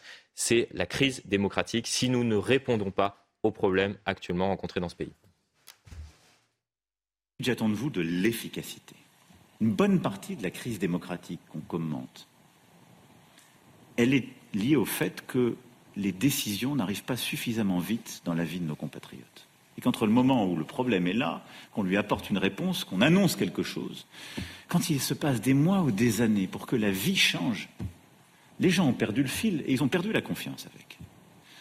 Et donc nous devons redoubler d'énergie pour que l'efficacité soit là que la vie change en vrai et que par les décisions qui sont les vôtres, le commandement que vous menez de vos administrations, vous puissiez mettre en œuvre les décisions que nous prenons. toi tu dis non, non. la discussion, elle, continue, y compris lorsque le chef de l'État, effectivement, euh, est diffusé euh, à l'antenne, puisque, comme je vous le disais à l'instant, Julien Drey, ancien député, euh, vient de nous rejoindre sur ce plateau, et François Pupponi et Karim Zeribi, qui étaient là en première partie d'émission. Bon, premièrement, vous en pensez quoi de, ce que vient de dire à l'instant la, secrétaire d'État en charge de la ville? Bon, J'ai l'impression qu'il y a un diagnostic qui est posé. Est-ce qu'elle est d'accord avec le chef de l'État qui attend encore que ça décante Vraisemblablement euh, pas, puisque pour elle, il y a un diagnostic, il y a des réponses à apporter, elle a donné des idées, il faut du concret, faut passer, euh, ça passe par l'éducation, euh, par le social, par... Ah, vous n'avez pas l'air convaincu, Julien Drey. Le périscolaire. Le périscolaire aussi, elle a débuté par ça. Fondamental. Julien Drey. Je ne suis pas convaincu, c'est qu'on l'a écrit depuis des années et des années.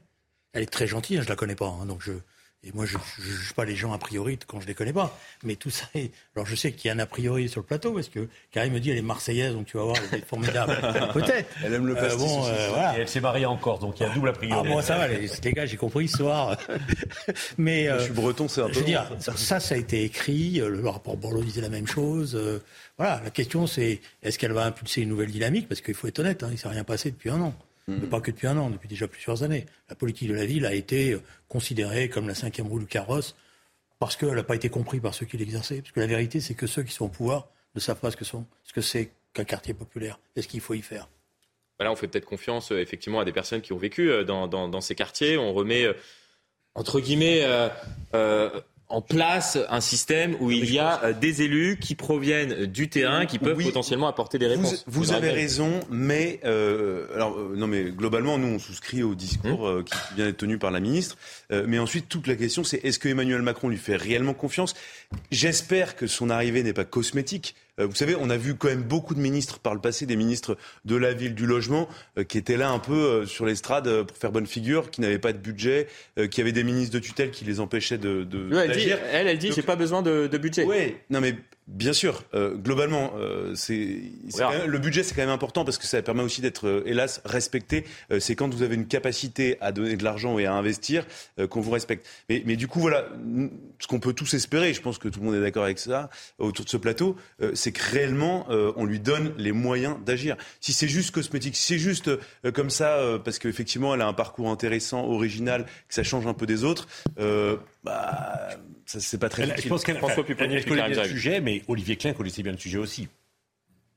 Et effectivement, il, est vrai que sur le profil, euh, c'était un élu local. Là, où elle a raison, je peux partager, quand elle, enfin, même si euh, un ministre qui dit qu'elle n'a pas besoin d'argent, mais bon. Mais effectivement, il y a des milliards. Faut pas, y faut compris, vraiment commencer comme ça. Non, mais y compris, le président Macron a remis des milliards sur l'ANRU. Il y a de l'argent dans la politique de la ville. Le vrai problème, c'est que depuis plusieurs années, on, et c'était ce qui était mis dans le rapport Borloo, on a oublié la politique partenariale dans ces quartiers. C'est ensemble, les élus, les associations, les, collectivités, l'État, que l'on peut éviter les catastrophes et, être efficace. Il ne faut plus le faire que dans ces quartiers d'ailleurs, parce qu'on a vu que des villes qui ne sont pas forcément des quartiers dits sensibles ont explosé aussi. Donc il faut remettre de la contractualisation, il faut remettre euh, du dialogue. Je pense que ça, c'est son rôle. Et, et les moyens sont là. Par contre, là où je suis peut-être plus inquiet, mm. c'est qu'il n'y a plus dans ces quartiers les réseaux associatifs que nous avions avant. Ils ont été remplacés par d'autres. Donc il faut reconstituer un tissu associatif qui est capable, par exemple sur le périscolaire, de suppléer et de compléter l'action et de l'école dans la journée et des parents ensuite. Et euh, je vous donne la parole dans, dans, dans un instant, euh, Karim Zeribi, puis euh, juste après on abordera euh, un, un, sujet important également, ce qui s'est passé à Toulouse, cette jeune femme qui a été violemment agressée, violence sauvage, barbare, sans nom. Moi, je, je veux croire en la capacité à Sabrina Roubache de réussir dans ce ministère pour trois raisons. Je crois qu'en politique, pour réussir, il faut une vision, une volonté politique et une incarnation. Mhm. Ce dont on souffre cruellement dans le champ politique français depuis quelques années maintenant. Euh, en tout cas, moi, j'ai cette nostalgie. Il fut un temps où à droite ou à gauche, on avait mhm. des personnalités politiques qui incarnaient, qui portaient une vision et qui faisaient état d'une volonté politique, même si celle-ci n'a pas toujours été déclinée comme nous le souhaitions. En tout cas, il y avait ces ingrédients-là. Je crois qu'elle les possède. Je crois qu'elle elle, sait assez ce qu'elle veut faire dans les quartiers. Et là, en dix minutes, elle nous a parlé de périscolaire, elle nous a parlé de remettre de l'ordre, elle nous a parlé euh, d'activités euh, euh, sportives, culturelles, euh, donc pour, pour ne pas mmh. enfermer euh, et ghettoiser plus qu'ils ne le sont déjà ces quartiers. Et elle a parlé de mixité quand elle a, elle a parlé de son vécu, euh, mixité qui n'existe plus. D'autant, j'ai trouvé Louis un peu absent dans la réaction quand elle a dit que c'était pas un problème lié à l'immigration. Je pensais qu'il allait réagir. Bon, finalement, il est d'accord avec elle. C'était nous sommes tous d'accord. De l'interroger. mais mais je, et je pense qu'elle a une volonté politique. C'est une fille qu'on ne peut pas museler, Sabrina Christian mm. Bach. On ne peut pas la museler. Il y en a certains, vous leur dites, tu ne sors pas, tu ne parles pas, euh, tu ne dis pas ça. Je veux dire, ils vont respecter les, le doigt sur la couture. elle a une forme de liberté qui peut faire du bien aussi, donc à la responsabilité qu'elle occupe. Euh, et, je le dis, je dirais, sans, sans approche partisane, parce qu'elle le fait à Marseille. Ça fait deux ans qu'elle fait de la politique. Il y a deux ans, elle ne savait pas ce que c'était la politique quasiment, même si elle, elle, la connaissait en tant que citoyenne. Elle n'avait pas été élue locale, elle n'était pas, elle avait un métier, elle avait une activité. Mmh. Euh, donc, elle s'est lancée en politique. Elle est allée gagner sur une circonscription où c'était pas gagné d'avance, je peux vous le dire. Donc, et derrière, elle devient secrétaire d'État. Je pense qu'elle a des opportunités, euh, Sabrina Agreste-Roubache, qu'elle ne laissera pas passer pour essayer de faire bouger les lignes. Il nous reste énormément de, sujets, bien évidemment, euh, à aborder. On va revenir sur, sur la question du, Burkini dans la toute dernière partie de, cette émission. Je vous redonnerai la parole euh, sur, sur la politique de, la ville, Julien Drey, puisque je, je, vois que vous avez encore des, choses à nous dire, comme, comme très souvent, vous êtes très complet sur un certain nombre de, questions. Et on verra également ce qui s'est passé à Toulouse. On va vous montrer, juste avant la coupure pub, avant d'aborder cette question plus longuement, euh, ce qui s'est passé, cette agression. On va vous montrer euh, cette jeune femme qui a donc été euh, agressée avec des, un tesson de, de, de bouteille. On va peut-être vous montrer ces photos. Voilà, voilà le résultat. Quatre auteurs présumés, tous mineurs, ont été interpellés. L'une d'entre eux, puisqu'il s'agit d'une mineure de 17 ans, est accusée d'avoir blessé grièvement cette jeune femme. Elle a été incarcérée et la cause de, cette risque, de cette risque reste confuse pour l'heure, mais en tout cas, il s'agit encore une fois de violences gratuites. On en parle dans un instant, restez bien avec nous. Et de retour sur le plateau de, Punchline, toujours en ma compagnie, Karim Zerebi, Louis Dragnel, François Pupponi, Julien Drey et euh, Mathieu Vallet. Il y avait une discussion intéressante, puisqu'on a bien évidemment poursuivi la discussion comme, comme à chaque fois durant la coupure pub, mais euh, justement, je souhaitais partager avec nos, nos téléspectateurs, ceux qui nous regardent, ce que vous étiez en train de dire. Vous n'étiez pas d'accord sur les budgets qui ont été alloués euh, Julien Drey, François Pupponi, euh, pour euh, tenter justement d'améliorer la situation dans ces quartiers et plus globalement dans la ville. La question, c'est les Français ont le sentiment qu'on a mis beaucoup d'argent sur la banlieue. Et c'est vrai. On a mis beaucoup d'argent sur la. C'est pas qu'un sentiment, hein, c'est 100 milliards. non, on a mis de l'argent sur la rénovation urbaine. Des milliards et des dizaines de milliards. Moi, j'étais président de l'ANRU, donc mm. je ne peux qu'en témoigner. Et Julien Drey a raison de dire que si on enlève la rénovation urbaine, mm. qui, est, qui est longue à mettre en œuvre, sur la politique de la ville stricte sensu, c'est-à-dire sur le fonctionnement, sur les moyens donnés, on n'en a pas mis autant que ça. On a mis les dotations de péréquation, mais effectivement, le compte n'y est pas. Et c'est ça où, le paradoxe est, c'est que le sentiment justifié, c'est sur lui-même, beaucoup d'argent, lui-même plus que le bâti. Et sur l'humain, on a levé, on a levé, on a levé euh, la gamme. un vrai sujet. Ah, et, aujourd'hui, on le paye. Il n'y a plus rien à dire. Mais non, il n'y a plus rien à dire. Mais c'est ça la réalité. C'est que, ah comme c'était des énarques, les énarques, qu'est-ce qu'ils aiment? Ils aiment les grues. Ils aiment le bâti, les, voilà, les, les, sapins, ça etc. Se voit, ça, ça, se voit, on a l'impression de faire, faire beaucoup, en fait, je fais rien. Même provocateur. Les élus aussi, ils aiment bien. Parce que comme ça, on vient, on coupe le ruban, on dit, voyez, c'est formidable, etc. Mais quand vous veniez derrière en disant, attention, il faut faire du périscolaire. Donc il faut avoir des associations de soutien scolaire, il faut avoir des colonies de vacances pour pas laisser etc. Il faut, euh, euh, il faut du sport, il faut arrêter d'avoir le beau terrain de foot qui est juste pour l'équipe première. Et il n'y a pas un seul terrain derrière sur lequel les gosses ils peuvent aller s'entraîner. Toutes ces choses-là, elles ont été délaissées. Donc je peux vous dire, on a donné pour les habitants en tant que tels, hmm. en moyenne 110 euros par an pour faire ce travail social. Mais en excluant le bâti. Le bâti, oui, en excluant oui, mais ça donne l'impression qu'en fait le bâti, on s'en fiche complètement. Non, Louis, le bâti n'est pas suffisant. Louis, Louis, le bâti n'est pas suffisant. En même temps, c'est incompréhensible. Avec vous, par le passé, dans ces, dans ces cités, on, on avait fait beaucoup plus sur l'humain que pour le bâti. Et tu as eu des réussites dans des contextes difficiles, mm. de quartiers difficiles. Mais comme on avait mis le paquet sur l'humain, avec l'institution scolaire, avec l'institution périscolaire, avec les centres sociaux qui étaient vraiment au cœur des quartiers, je veux dire des vigies et autres. Donc on avait des réussites. On sortait les gens à la fois de la pauvreté, à la fois de la difficulté. On a abandonné ces politiques-là. Il y a quasiment plus de services publics. Donc, et on a mis le paquet sur le bâti. Alors c'est bien de repeindre les façades et donc et de faire des rénovations urbaines. Mais si tu en oublies l'humain, si tu ne le mets pas au centre. on est d'accord. Et, surtout dans le comme promis, on va aborder, s'il vous plaît. Surtout dans le bâti a été, comme moi, élevé dans les cités. Dans les cités, dans, alors, comme moi, je suis plus vieux que lui, j'ai connu ça. Nous, il y avait des gardiens. Je peux être des Gardiens d'immeubles et tout. Il y avait des gardiens d'immeubles. Et je peux dire que quand le gardien il arrivait avec son sifflet, tout le monde se sauvait. et je crois qu'on est tous d'accord sur le diagnostic. On a enlevé malheureusement de l'humain dans ces quartiers. Il va falloir en remettre effectivement pour tenter de. Dans les, dans les logements neufs, rénovés par l'ANRU, les préfets, à cause de la loi Dallot, ont continué à mettre les plus pauvres chez les plus pauvres. Ah. Donc oui, mais on a rénové les quartiers et ghettoisé le quartier. Et avec tout je ça, crois que, je crois que tout est dit. On a été très complet et on espère justement que Sabrina Agristi-Roubache puisse résoudre les quelques je pense qu'il problèmes et quelques. C'est un euphémisme. Parce que comme Karim la connaît bien, il faut quand même qu'elle réclame des sous. Un ministre qui ne commence pas, à réclamer des sous, en général. ça, va être, ça va être compliqué pour, pour négocier euh, le budget. On aborde une toute autre discussion, notamment la, violence gratuite, malheureusement, qui, qui sévit trop régulièrement sur notre territoire, avec ce qui s'est passé euh, à Toulouse, une jeune femme. On va voir euh, les images qui a été grièvement blessée avec un tesson de bouteille après une altercation dont la cause reste pour l'instant euh, confuse, demande de cigarettes, échange de regards, propos mal interprétés selon le parquet, mais la tension verbale est très vite montée. Et vous voyez ce qui s'est passé. Les quatre auteurs présumés, tous mineurs, ont été interpellés. L'une d'entre eux, puisqu'il s'agit d'une mineure de 17 ans, a été incarcérée. On voit la réaction notamment de Jean-Luc Mondin, qui est à la tête euh, de euh, la mairie de Toulouse. Vous en pensez quoi? On en parle, j'ai envie de dire quasiment, et malheureusement, tous les jours. Tous les jours. Il suffit d'un regard, d'un mot trop fort, euh, mal placé, au mauvais moment. Euh, il fait nuit et là, pam, ça bascule et même parfois il fait jour et ça bascule dans la violence. Bah, le triptyque du président, c'était autorité, respect, espérance légitime. Autorité, respect.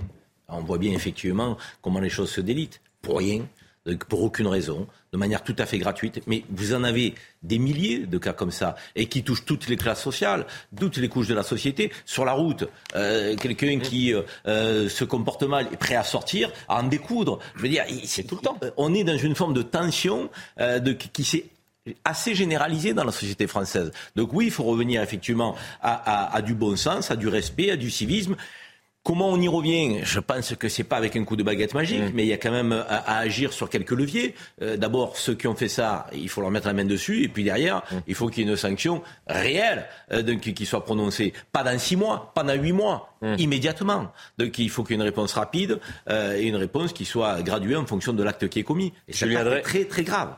Ça relève de la barbarie. extrêmement grave, c'est sauvage, effectivement. Euh, je crois que qu'on ne peut pas vraiment euh, poser euh, des, des, mots sur ce, qui sur ce qui s'est passé. Je crois que le terme est, est, important, celui que vous avez utilisé à l'instant. Il y a la société française qui est extrêmement tendue. Ça fait plusieurs années maintenant. Emmanuel Macron promettait une France apaisée. On y arrive comment, Julien Drey bah, Déjà, en faisant pas d'erreur quand vous avez une bande de voyous, qui, c'est des voyous, des gens qui se tapent comme ça, avec euh, voilà, c'est un comportement de voyou. Après, je dis pas que ce sont des voyous. Voilà. Si vous pensez que simplement on va faire une condamnation pénale et on a réglé, on a réglé le problème, je peux vous dire que c'est comme ça qu'on fait faillite. Pourquoi? Parce que la plupart du temps, la condamnation pénale ne sera pas appliquée. Voilà, parce qu'on n'a pas assez de place en prison, parce qu'il n'y aura pas de suivi. Mathieu va, va témoigner. Là-dessus, il a raison. Donc c'est pour nos collègues. Hein? Il y a de la place pour les policiers en prison. on abordera la question dans un instant. Mais, mais, mais ça veut dire que si on n'arrive pas à avoir un nouveau système pénal du point de vue de la justice pour les mineurs, c'est-à-dire avec véritablement des centres d'éducation renforcés, des peines de, des peines de, exécutées, des travaux d'intérêt généraux faits, etc. Vous savez, moi, je vais vous dire une chose. Savez quel est le taux de récidive à Fleury-Mérogis pour la prison des mineurs? Allez-y. 66%. 66%. Il rentre petit caïd, il ressort grand caïd. Donc tout le système ne va pas. Voilà. Et évidemment, après, ça devient même, comment vous dire, moi je voyais ça quand j'étais député, ça, devient, ça venait même une sorte, euh, comment on appelle ça? Celui qui avait fait Fleury. De lauréat. Voilà, c'était il, était, c'était quelqu'un. Lui, il, avait, été... passé son bac. Vous être obligé de citer euh, Pascal Pro. Il faut changer de logiciel lorsqu'on vous entend. Totalement. Oui, mais de A à Z. Mais ça, c'est pour ça que moi j'aime bien M. Dupont-Moretti quand il parle. Mais moi, pour l'instant, ce qu'il fait, c'est que peut-être qu'il est bien, il est très bien dans les papiers du président de la République, il a réussi, etc. Mais la vérité, c'est que tout ce système-là n'a pas été remis en cause. Et tant qu'il ne sera pas remis en cause, ça continuera. Il y a un autre sujet, vous venez de l'aborder euh, à l'instant, Mathieu Vallée. On sera en ligne également avec Jean-Christophe Couvi, qui est secrétaire national Unité SGP. Euh, appel de Unité SGP au service minimum sur tout le territoire national après le placement provisoire d'un policier euh, marseillais que vous connaissez, Mathieu Vallée. Quatre policiers de la brigade anticriminelle, la BAC de Marseille, ont été mis en examen pour des violences volontaires aggravées. C'était hier. L'un d'eux a été placé en détention provisoire. Vous en pensez quoi? Est-ce que vous avez des informations justement le concernant Mathieu Vallée? Moi, je pense que ce placement des détention provisoire, c'est une honte. Pourquoi? Parce que je ne commande jamais des décisions de justice ou jamais euh, de processus judiciaire. Mais en revanche, euh, l'IGPN, l'inspection générale nationale, elle fait son travail. C'est même ce que tous nos détracteurs disent à chaque fois qu'elle lave plus long que blanc. Bon, là, j'entends pas nos détracteurs s'exprimer, puisque visiblement, quand on encriste un policier, ça leur convient. Ensuite, nous, mon syndicat, on ne s'exprime pas sur le fond de l'affaire. La justice fait son travail de manière indépendante. Il y a un juge d'instruction qui est nommé donc, il n'y a pas plus indépendant. Ensuite, euh, la présomption d'innocence pour les policiers, aujourd'hui, on a l'impression qu'elle n'existe pas. C'est une présomption de culpabilité. Concernant la détention provisoire, ça doit être l'exception. Visiblement, pour les policiers, c'est devenu la règle. Et enfin, ce qui est le plus dramatique, c'est qu'on est en train de nous faire croire que dans notre société française, le problème, c'est la police et que ce n'est pas les délinquants.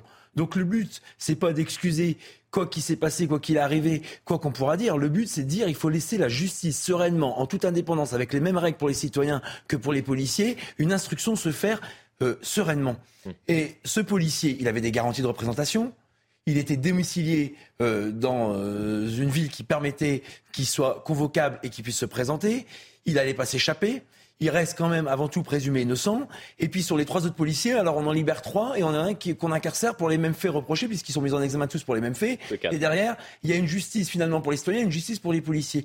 Donc ce que je veux dire, pour terminer mon propos, c'est qu'on est dans un moment, à mon avis, très dangereux et très grave pour notre démocratie ceux qui la font vivre au quotidien, ceux qui tiennent la colonne vertébrale de notre République. On vient de sortir de trois jours, j'allais dire trois semaines, puisque en, trois jours, les émeutiers ont fait ce qui avait été fait en trois semaines en 2005. On vient de sortir de violences inouïes. Mm. Moi, les policiers marseillais, ces collègues que je connais bien, puisque j'y ai travaillé et j'en ai encore eu au téléphone ce midi et hier soir, ils ont tout donné pour sauver la République. Ils ont tout donné pour lutter contre ces casseurs qui ont quand même cassé et pillé 480 magasins. Et le remerciement, c'est de mettre au clou, au pilori des policiers, dont on bafoue allègrement les droits, les principes fondamentaux et, fondateurs de notre démocratie et de notre état de mmh. droit. Et c'est ça qu'on dit. C'est pas plus, mais c'est pas moins. Et donc le signal est très mauvais. Moi, je suis désolé. Si aujourd'hui, dès qu'on accuse un policier, dès qu'on porte plainte contre lui, dès qu'il y a des éléments graves et concordants qui peuvent concerner tout le monde, j'entends que certains politiques nous expliquent que quand ils sont mis en examen, ça ne vaut pas accusation, ça ne vaut pas condamnation. Mmh. Et eh ben pourquoi ça s'appliquerait pas pour les policiers? Donc la parole du policier aujourd'hui, elle vaut déjà pas grand-chose, mais si en plus on nous explique qu'elle est en dessous d'un citoyen dans la considération qui est celle tenue un policier, on va vers de graves lendemains euh, difficiles. Hein. et, aujourd'hui, vous avez la réaction à Marseille, vous avez des policiers aujourd'hui qui s'arrêtent à tour de bras, non pas parce qu'ils veulent mettre en difficulté la démocratie et la République, mais parce qu'on est en train de les mettre en difficulté pour la protéger, cette République. Comme premier, nous sommes en ligne avec Jean-Christophe Couvi, secrétaire national unité euh, SGP. Euh, vous êtes à, l'origine notamment donc, de cet appel au service minimum sur tout le territoire euh, national après le, placement en détention euh, provisoire euh, d'un de vos, collègues. Vous en pensez quoi de tout cela ce soir avant que l'on écoute le sentiment d'Olivier Véran qui s'est exprimé sur cette question, le porte-parole du gouvernement, c'était cet après-midi oui, bonsoir. Oui, alors effectivement, on a, on a lancé ce mouvement parce que déjà, si on lance le mouvement, c'est aussi qu'il y a une grogne. Et ça fait trois semaines qu'on dit à, notre exécutif, aussi au président, que les, que les policiers euh, sont en colère euh, contre, contre l'exécutif, notamment par rapport à, encore une fois, à cette histoire de mettre les policiers en détention provisoire. Enfin, on n'est pas des voyous, on n'est pas, encore une fois, des, des, des, voleurs, on n'est pas des ripoux. là, on pourrait comprendre, vous voyez, des ripoux, des, mecs des collègues qui touchent à la drogue, qui, à la rigueur. Mais là, non, là, on fait le job. Moi, deux choses, effectivement, et ça gronde dans toute la France, c'est en train de prendre. Il euh, y, a trois choses qu'il faut voir. Déjà, il faut remettre le contexte. C'est-à-dire que, c'est-à-dire que sur Marseille, les collègues, ça fait la quatrième ou cinquième nuit où il y a des exactions dans Marseille. Marseille est à feu et à sang. On leur demande, et il y a une partie de la hiérarchie et aussi des préfets, c'est ça qu'il faut voir, qui leur demande de nettoyer les rues et surtout, c'est de ne pas faire d'interpelle parce qu'il n'y a pas assez de, de place en GAV, donc en garde à vue, et les OPJ sont dépassés parce qu'on n'a pas assez d'OPJ. Donc en fait, on leur dit voilà, maintenant il faut sauver la République, effectivement, comme disait Mathieu Vallée, il faut aller dans la rue et faire du nettoyage. Donc les collègues, qu'est-ce qu'ils font? Ils écoutent aussi une partie, une partie, je dis bien, de la hiérarchie, qui, euh, et, ils font le travail, entre guillemets. Sauf que vous accumulez le stress, la fatigue, euh, quatre nuits à faire la guerre dans la rue. Euh, et à cela, j'allais dire aussi, il faut faire attention, il y avait deux collègues marseillais qui avait été passé à tabac, dont un qui était, euh, qui, était, euh, qui était vraiment à l'hôpital et, en mal en point, et l'autre qui avait pris des coups de couteau. Il y a tout ça, en fait, toute cette émotion. Et après, il faut savoir aussi doser. Euh, ça, je, le dis parce que c'est arrivé la nuit du, samedi au dimanche, donc du, 1er juillet. Et le 30, la veille, il y a deux syndicats qui ont quand même appelé sur, sur, en communiqué de presse justement à, dire attention, on, est on est en position de guerre, et il faut, euh, il faut nettoyer, euh, entre guillemets, euh, allez, j'allais dire, il y a, je ne sais plus comment ils appelaient ça, c'était pas de la vermine, mais des nuisibles. Voilà. Et donc, il faut faire attention parce que nos collègues, ils sont aussi réceptifs à tout ce qu'on dit. Jean-Christophe Couvi, on, va, on va, poursuivre la discussion. On va, avant cela, comme promis, effectivement, écouter le porte-parole du gouvernement qui s'est exprimé sur cette question. Je vous redonne la parole et je donnerai également la parole à Julien Drey. Lorsqu'il y a des, des gestes qui sont commis et qui ne sont pas conformes aux règles de maintien de l'ordre, il y a l'inspection générale de la police qui est saisie, et lorsqu'il y a lieu, la justice est saisie, et parfois même des policiers sont placés en garde à vue, voire sont déférés. C'est l'actualité récente qui le, qui le montre à nouveau à ceux qui en douteraient. Donc on a un système équilibré qui permet aux forces de sécurité intérieure de restaurer l'ordre, et lorsque les règles de l'art ne sont pas respectées, eh bien, ces forces de sécurité intérieure peuvent faire l'objet de condamnation. Je viendrai. Non, je veux juste dire, vous savez que si. Moi, je ne suis pas. comment dire quand il y a des procédures judiciaires, les procédures judiciaires, si elles concernent des policiers, elles concernent des policiers, ils doivent. Voilà, tout ça ne discute pas. Après, sur la détention provisoire des policiers, si on a des actes vraiment, si le juge a des, faits clairs, nets et précis, je peux comprendre. Mais sinon, c'est un, un, vrai problème. Pour l'administration pénitentiaire, je peux vous dire que c'est un problème de mettre un policier en détention. Parce qu'il faut le protéger 24 heures sur 24. C'est-à-dire il faut l'isoler, il faut le mettre dans une coursive, il faut éviter qu'il rencontre d'autres, parce qu'il y a une menace permanente qui pèse sur lui. Donc, s'il y a vraiment quelque chose qui correspond à un acte, etc., sinon, on le suspend, on, mène l'enquête, mais attention, parce que j'ai eu plusieurs policiers qui ont été mis en détention provisoire. Je peux vous dire qu'ils sont ressortis dans un très sale état physique. Hein. Louis Dragnel, puis on. Oui, une fois, je suis d'accord avec, entièrement d'accord avec Julien Drey. Euh, et, et, simplement, surtout, euh, on oublie un peu le contexte politique. Il faut quand même se souvenir, au moment des émeutes, les Français demandent au gouvernement la plus grande fermeté. Le gouvernement, et d'ailleurs le ministre de l'Intérieur, demande un durcissement euh, du dispositif, euh, d'aller au contact, d'aller faire de l'interpellation. Donc c'est le RAID, la BRI, le GIGN. Il y a quand même toute cette mise en scène avec des images où on utilise des unités de haut du spectre euh, pour bien montrer aux Français que désormais les délinquants vont être arrêtés par les policiers. Il y a des interpellations évidemment plus rugueuses que d'habitude. Et, en fait, moi, je, là où je vous rejoins parfaitement, Julien, c'est que en fait, ce serait le cas d'un policier euh, qui aurait fait des trafics de stupéfiants, qui aurait volé, qui aurait fait vraiment quelque chose qui est inacceptable, encore plus parce qu'il est policier. Je veux, à la limite, pour, enfin, euh, c'est un autre sujet. Mmh. Voilà. Mais ce policier est intervenu dans un cadre exceptionnel où on avait besoin d'énormément de policiers, ce qu'expliquait aussi Jean-Christophe Couvi. Euh, ils n'ont pas dormi pendant euh, plusieurs nuits. Euh, ça ne justifie rien, mais simplement, on avait besoin d'eux. On leur a demandé d'aller au contact, d'être beaucoup plus ferme. non, mais en fait, soit on est dans le monde de oui-oui et les bisounours, mm. et on imagine qu'évidemment, il y aura que des interpellations qui se passent bien. Évidemment, dans le contexte du moment, il y avait des interpellations. C'est ça, on, va rejoindre juste, un instant Jean-Christophe. On peut même dire que c'est un miracle. Au regard de la réalité, de la violence qui s'est déroulée dans les, dans les cités, de ce qui s'est passé, Et la maîtrise des policiers. La maîtrise des policiers, c'est un miracle. Parce que dans d'autres pays, je pense notamment aux États-Unis, je peux vous dire qu'ils ont réglé les, ils ont réglé les problèmes autrement. Hein. Jean-Christophe Couvi, vous êtes toujours euh, avec nous. Il est vrai que les policiers, et on le rappelle, et l'ensemble des personnes qui sont intervenues durant ces émeutes étaient particulièrement euh, sous pression et il n'y a pas eu effectivement de, de, grands blessés ni de morts durant, et, on ne peut que effectivement être soulagé euh, de cela. Euh, durant, durant ces émeutes, même si ça a été particulièrement compliqué. Et on a vu ces images de policiers parfois être attaqués euh, personnellement. Avec euh, moi, j'ai une image dont je me souviens avec ce, ce policier qui a été attaqué par un individu à coups de mortier. Il a reçu je ne sais combien de mortiers dans le dos.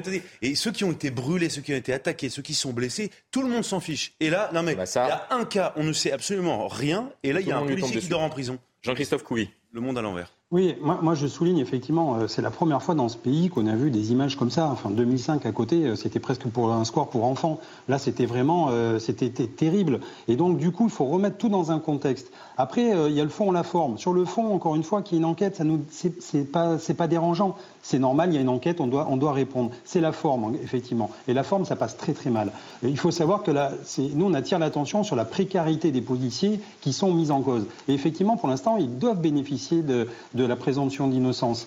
Et, donc, c'est là-dessus. Euh, et, donc, j'écoute M. Véran euh, qui dit oui, ça, il va un peu dans la ligne du, du PR quand il dit euh, quand on a une connerie, il faut le dire. Oui, d'accord. Bon, mais est-ce que déjà, ils ont été sur le terrain interpellés? Est-ce qu'ils sont confrontés à des émeutes urbaines, à des mecs en face qui veulent vous tuer? Je ne pense pas. Je pense qu'ils sont très bien protégés par le service de la, de la protection et donc ils connaissent pas trop ce que c'est que les émeutes.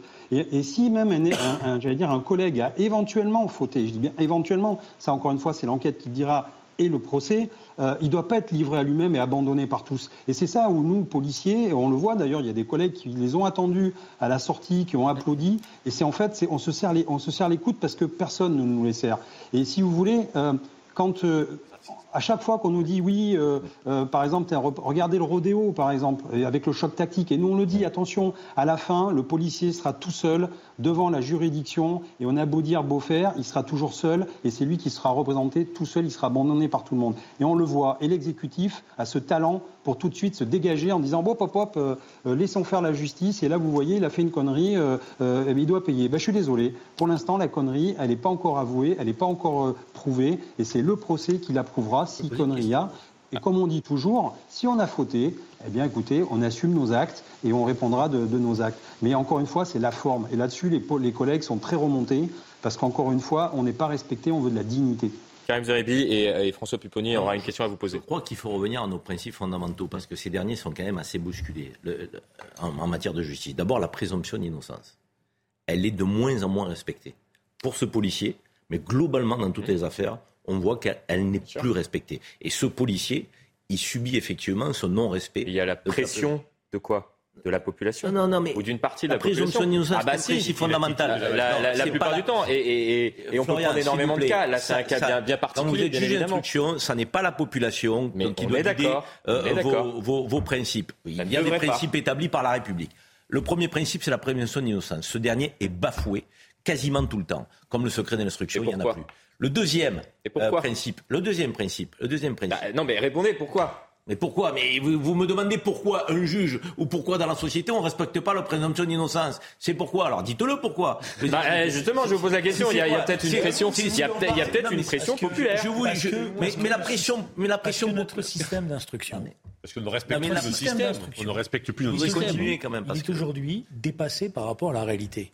Avant, vous n'avez pas tous ces médias, vous n'aviez pas tous ces acteurs. Ces réseaux sociaux. ces réseaux, sociaux. Aujourd'hui, vous avez un système où vous avez des multiples acteurs qui donnent une partie du dossier. Euh, voilà. Et donc chacun essaie de s'en sortir comme ça. Et donc on n'a plus la justice rendue sereinement comme elle devrait mais être. Mais moi, ces arguments, ne, pour moi, ne suffisent pas. Parce que si vous êtes une grande institution républicaine, excusez-moi, à un moment donné, de, que vous faites fi des réseaux sociaux. Ce pas les réseaux sociaux qui vont guider votre décision en tant que juge d'instruction. Et le deuxième grand principe, c'est celui de la détention. Mmh. Excusez-moi, mais il y a quand même des textes qui disent pourquoi on met quelqu'un en détention. Et je parle sous le contrôle de Mathieu Vallée, qui peut-être en matière euh, de droit en sait plus que nous. Moi, il me semblait qu'on mettait quelqu'un en détention, un, parce qu'il y avait un risque effectivement d'évasion, de, de, de, le perdre dans la nature. Donc la personne peut échapper à la justice. Et donc on met une personne en détention pour éviter ce risque. Le deuxième, c'est pour éviter qu'elle puisse à un moment donné rentrer en contact dans l'affaire d'une instruction avec d'autres personnes. Or là, cette, cette, situation arrive plusieurs jours après que les faits se soient passés, plusieurs semaines après. C'est-à-dire que les policiers, ont, les policiers ont été, se sont vus, ont été ensemble, et puis on leur a mis. Ces deux principes qui normalement peuvent conduire à la mise en détention ne semblent pas réunis dans le cas de ce policier. Donc la question, est... la question. Et le troisième et dernier, c'est qu'on confond les mesures qui sont prises tant en matière euh, de contrôle judiciaire mmh. que euh, dans le cas de l'instruction, et le procès. Là, moi, je ne suis pas en train de dire qu'il faut faire preuve, je dirais, soit de laxisme, soit fermer les yeux sur une bavure policière. Je ne sais pas s'il y a bavure policière. Nous ne le savons pas. C'est l'instruction qui doit le guider. Et c'est le procès qui dira la culpabilité. Rien d'autre. Et aujourd'hui, on a tendance à confondre, et on se dit dans la population, si on ne le met pas en détention, c'est qu'il est protégé ça ne le rend pas innocent. Même s'il n'était pas en détention. C'est le procès qui rendra la culpabilité ou pas. Juste une question, hein, oui, et peut-être aussi à Mathieu Vallet. Dans un cas comme celui-là, le policier est mis en cause dans l'exercice de ses fonctions. Ce n'est pas pour des faits extérieurs à son activité de policier. Est-ce que l'administration prend en charge les frais d'avocat Est-ce qu'il est soutenu par son administration Alors, peut-être pas politique, publiquement, mais au moins par la prise en compte des charges, des, des frais. Il est prisonnier innocent, il y avait quelqu'un qui va le défendre. Est-ce que l'institution le défend? C'est Jean-Christophe qui répond. Bah, les deux, si. Euh, Jean-Christophe euh, Couvi, vous êtes toujours euh, en ligne selon vous Normalement, l'administration est obligée. Ça s'appelle la protection fonctionnelle. Non, non, oui, ça c'est normalement. Non, non, c'est pour ça que ça Normalement. Et donc, sauf qu'en fait, normalement. Euh, normalement, parce que des fois, ça n'est pas comme ça, quoi. Ah ben non, parce que nous, on bataille justement pour que, pour que justement l'administration prenne en compte le référé. Euh, enfin, on a créé même, on a demandé un référé protection pour que ça aille plus vite, parce qu'en fait, l'administration. Il a droit à une protection fonctionnelle. Oui. Ah, mais tous les fonctionnaires, tous les fonctionnaires, que ce soit policier ou pas, on a droit à une protection fonctionnelle. Encore plus quand on travaille, quand on travaille et qu'on porte l'uniforme et que justement euh, on, est en service, on nous le doit. Sauf que après, bon, on a une administration qui est très lente ou alors qui regarde un petit peu le dossier et ça les embête un petit peu des fois d'aller défendre quelqu'un qui est mis en cause mmh. parce que médiatiquement c'est compliqué. Et donc nous on est là justement en tant que syndicaliste et Mathieu Vallée fera la même chose euh, parce qu'il y a aussi des commissaires et des officiers qui sont, qui sont incriminés des fois. Et nous on est là pour dire à l'administration faites votre job. Et donc c'est pour ça qu'on veut un donc un référé protection où l'administration nous donne notre cette protection là c'est la reconnaissance. Et après, on veut des parquets spécialisés pour les policiers avec des juges d'instruction et des procureurs qui soient vraiment à même à comprendre le métier du policier. Il y a un manque d'homogénéité, si vous voulez, entre des parquets un peu plus spécialisés comme à Paris et en province, où il y a des juges d'instruction qui reçoivent ça, qui sont, euh, qui sont de permanence, qui reçoivent une affaire avec des policiers à usage de l'arme ne savent pas comment gérer. Et en fait, on demande justement des parquets spécialisés.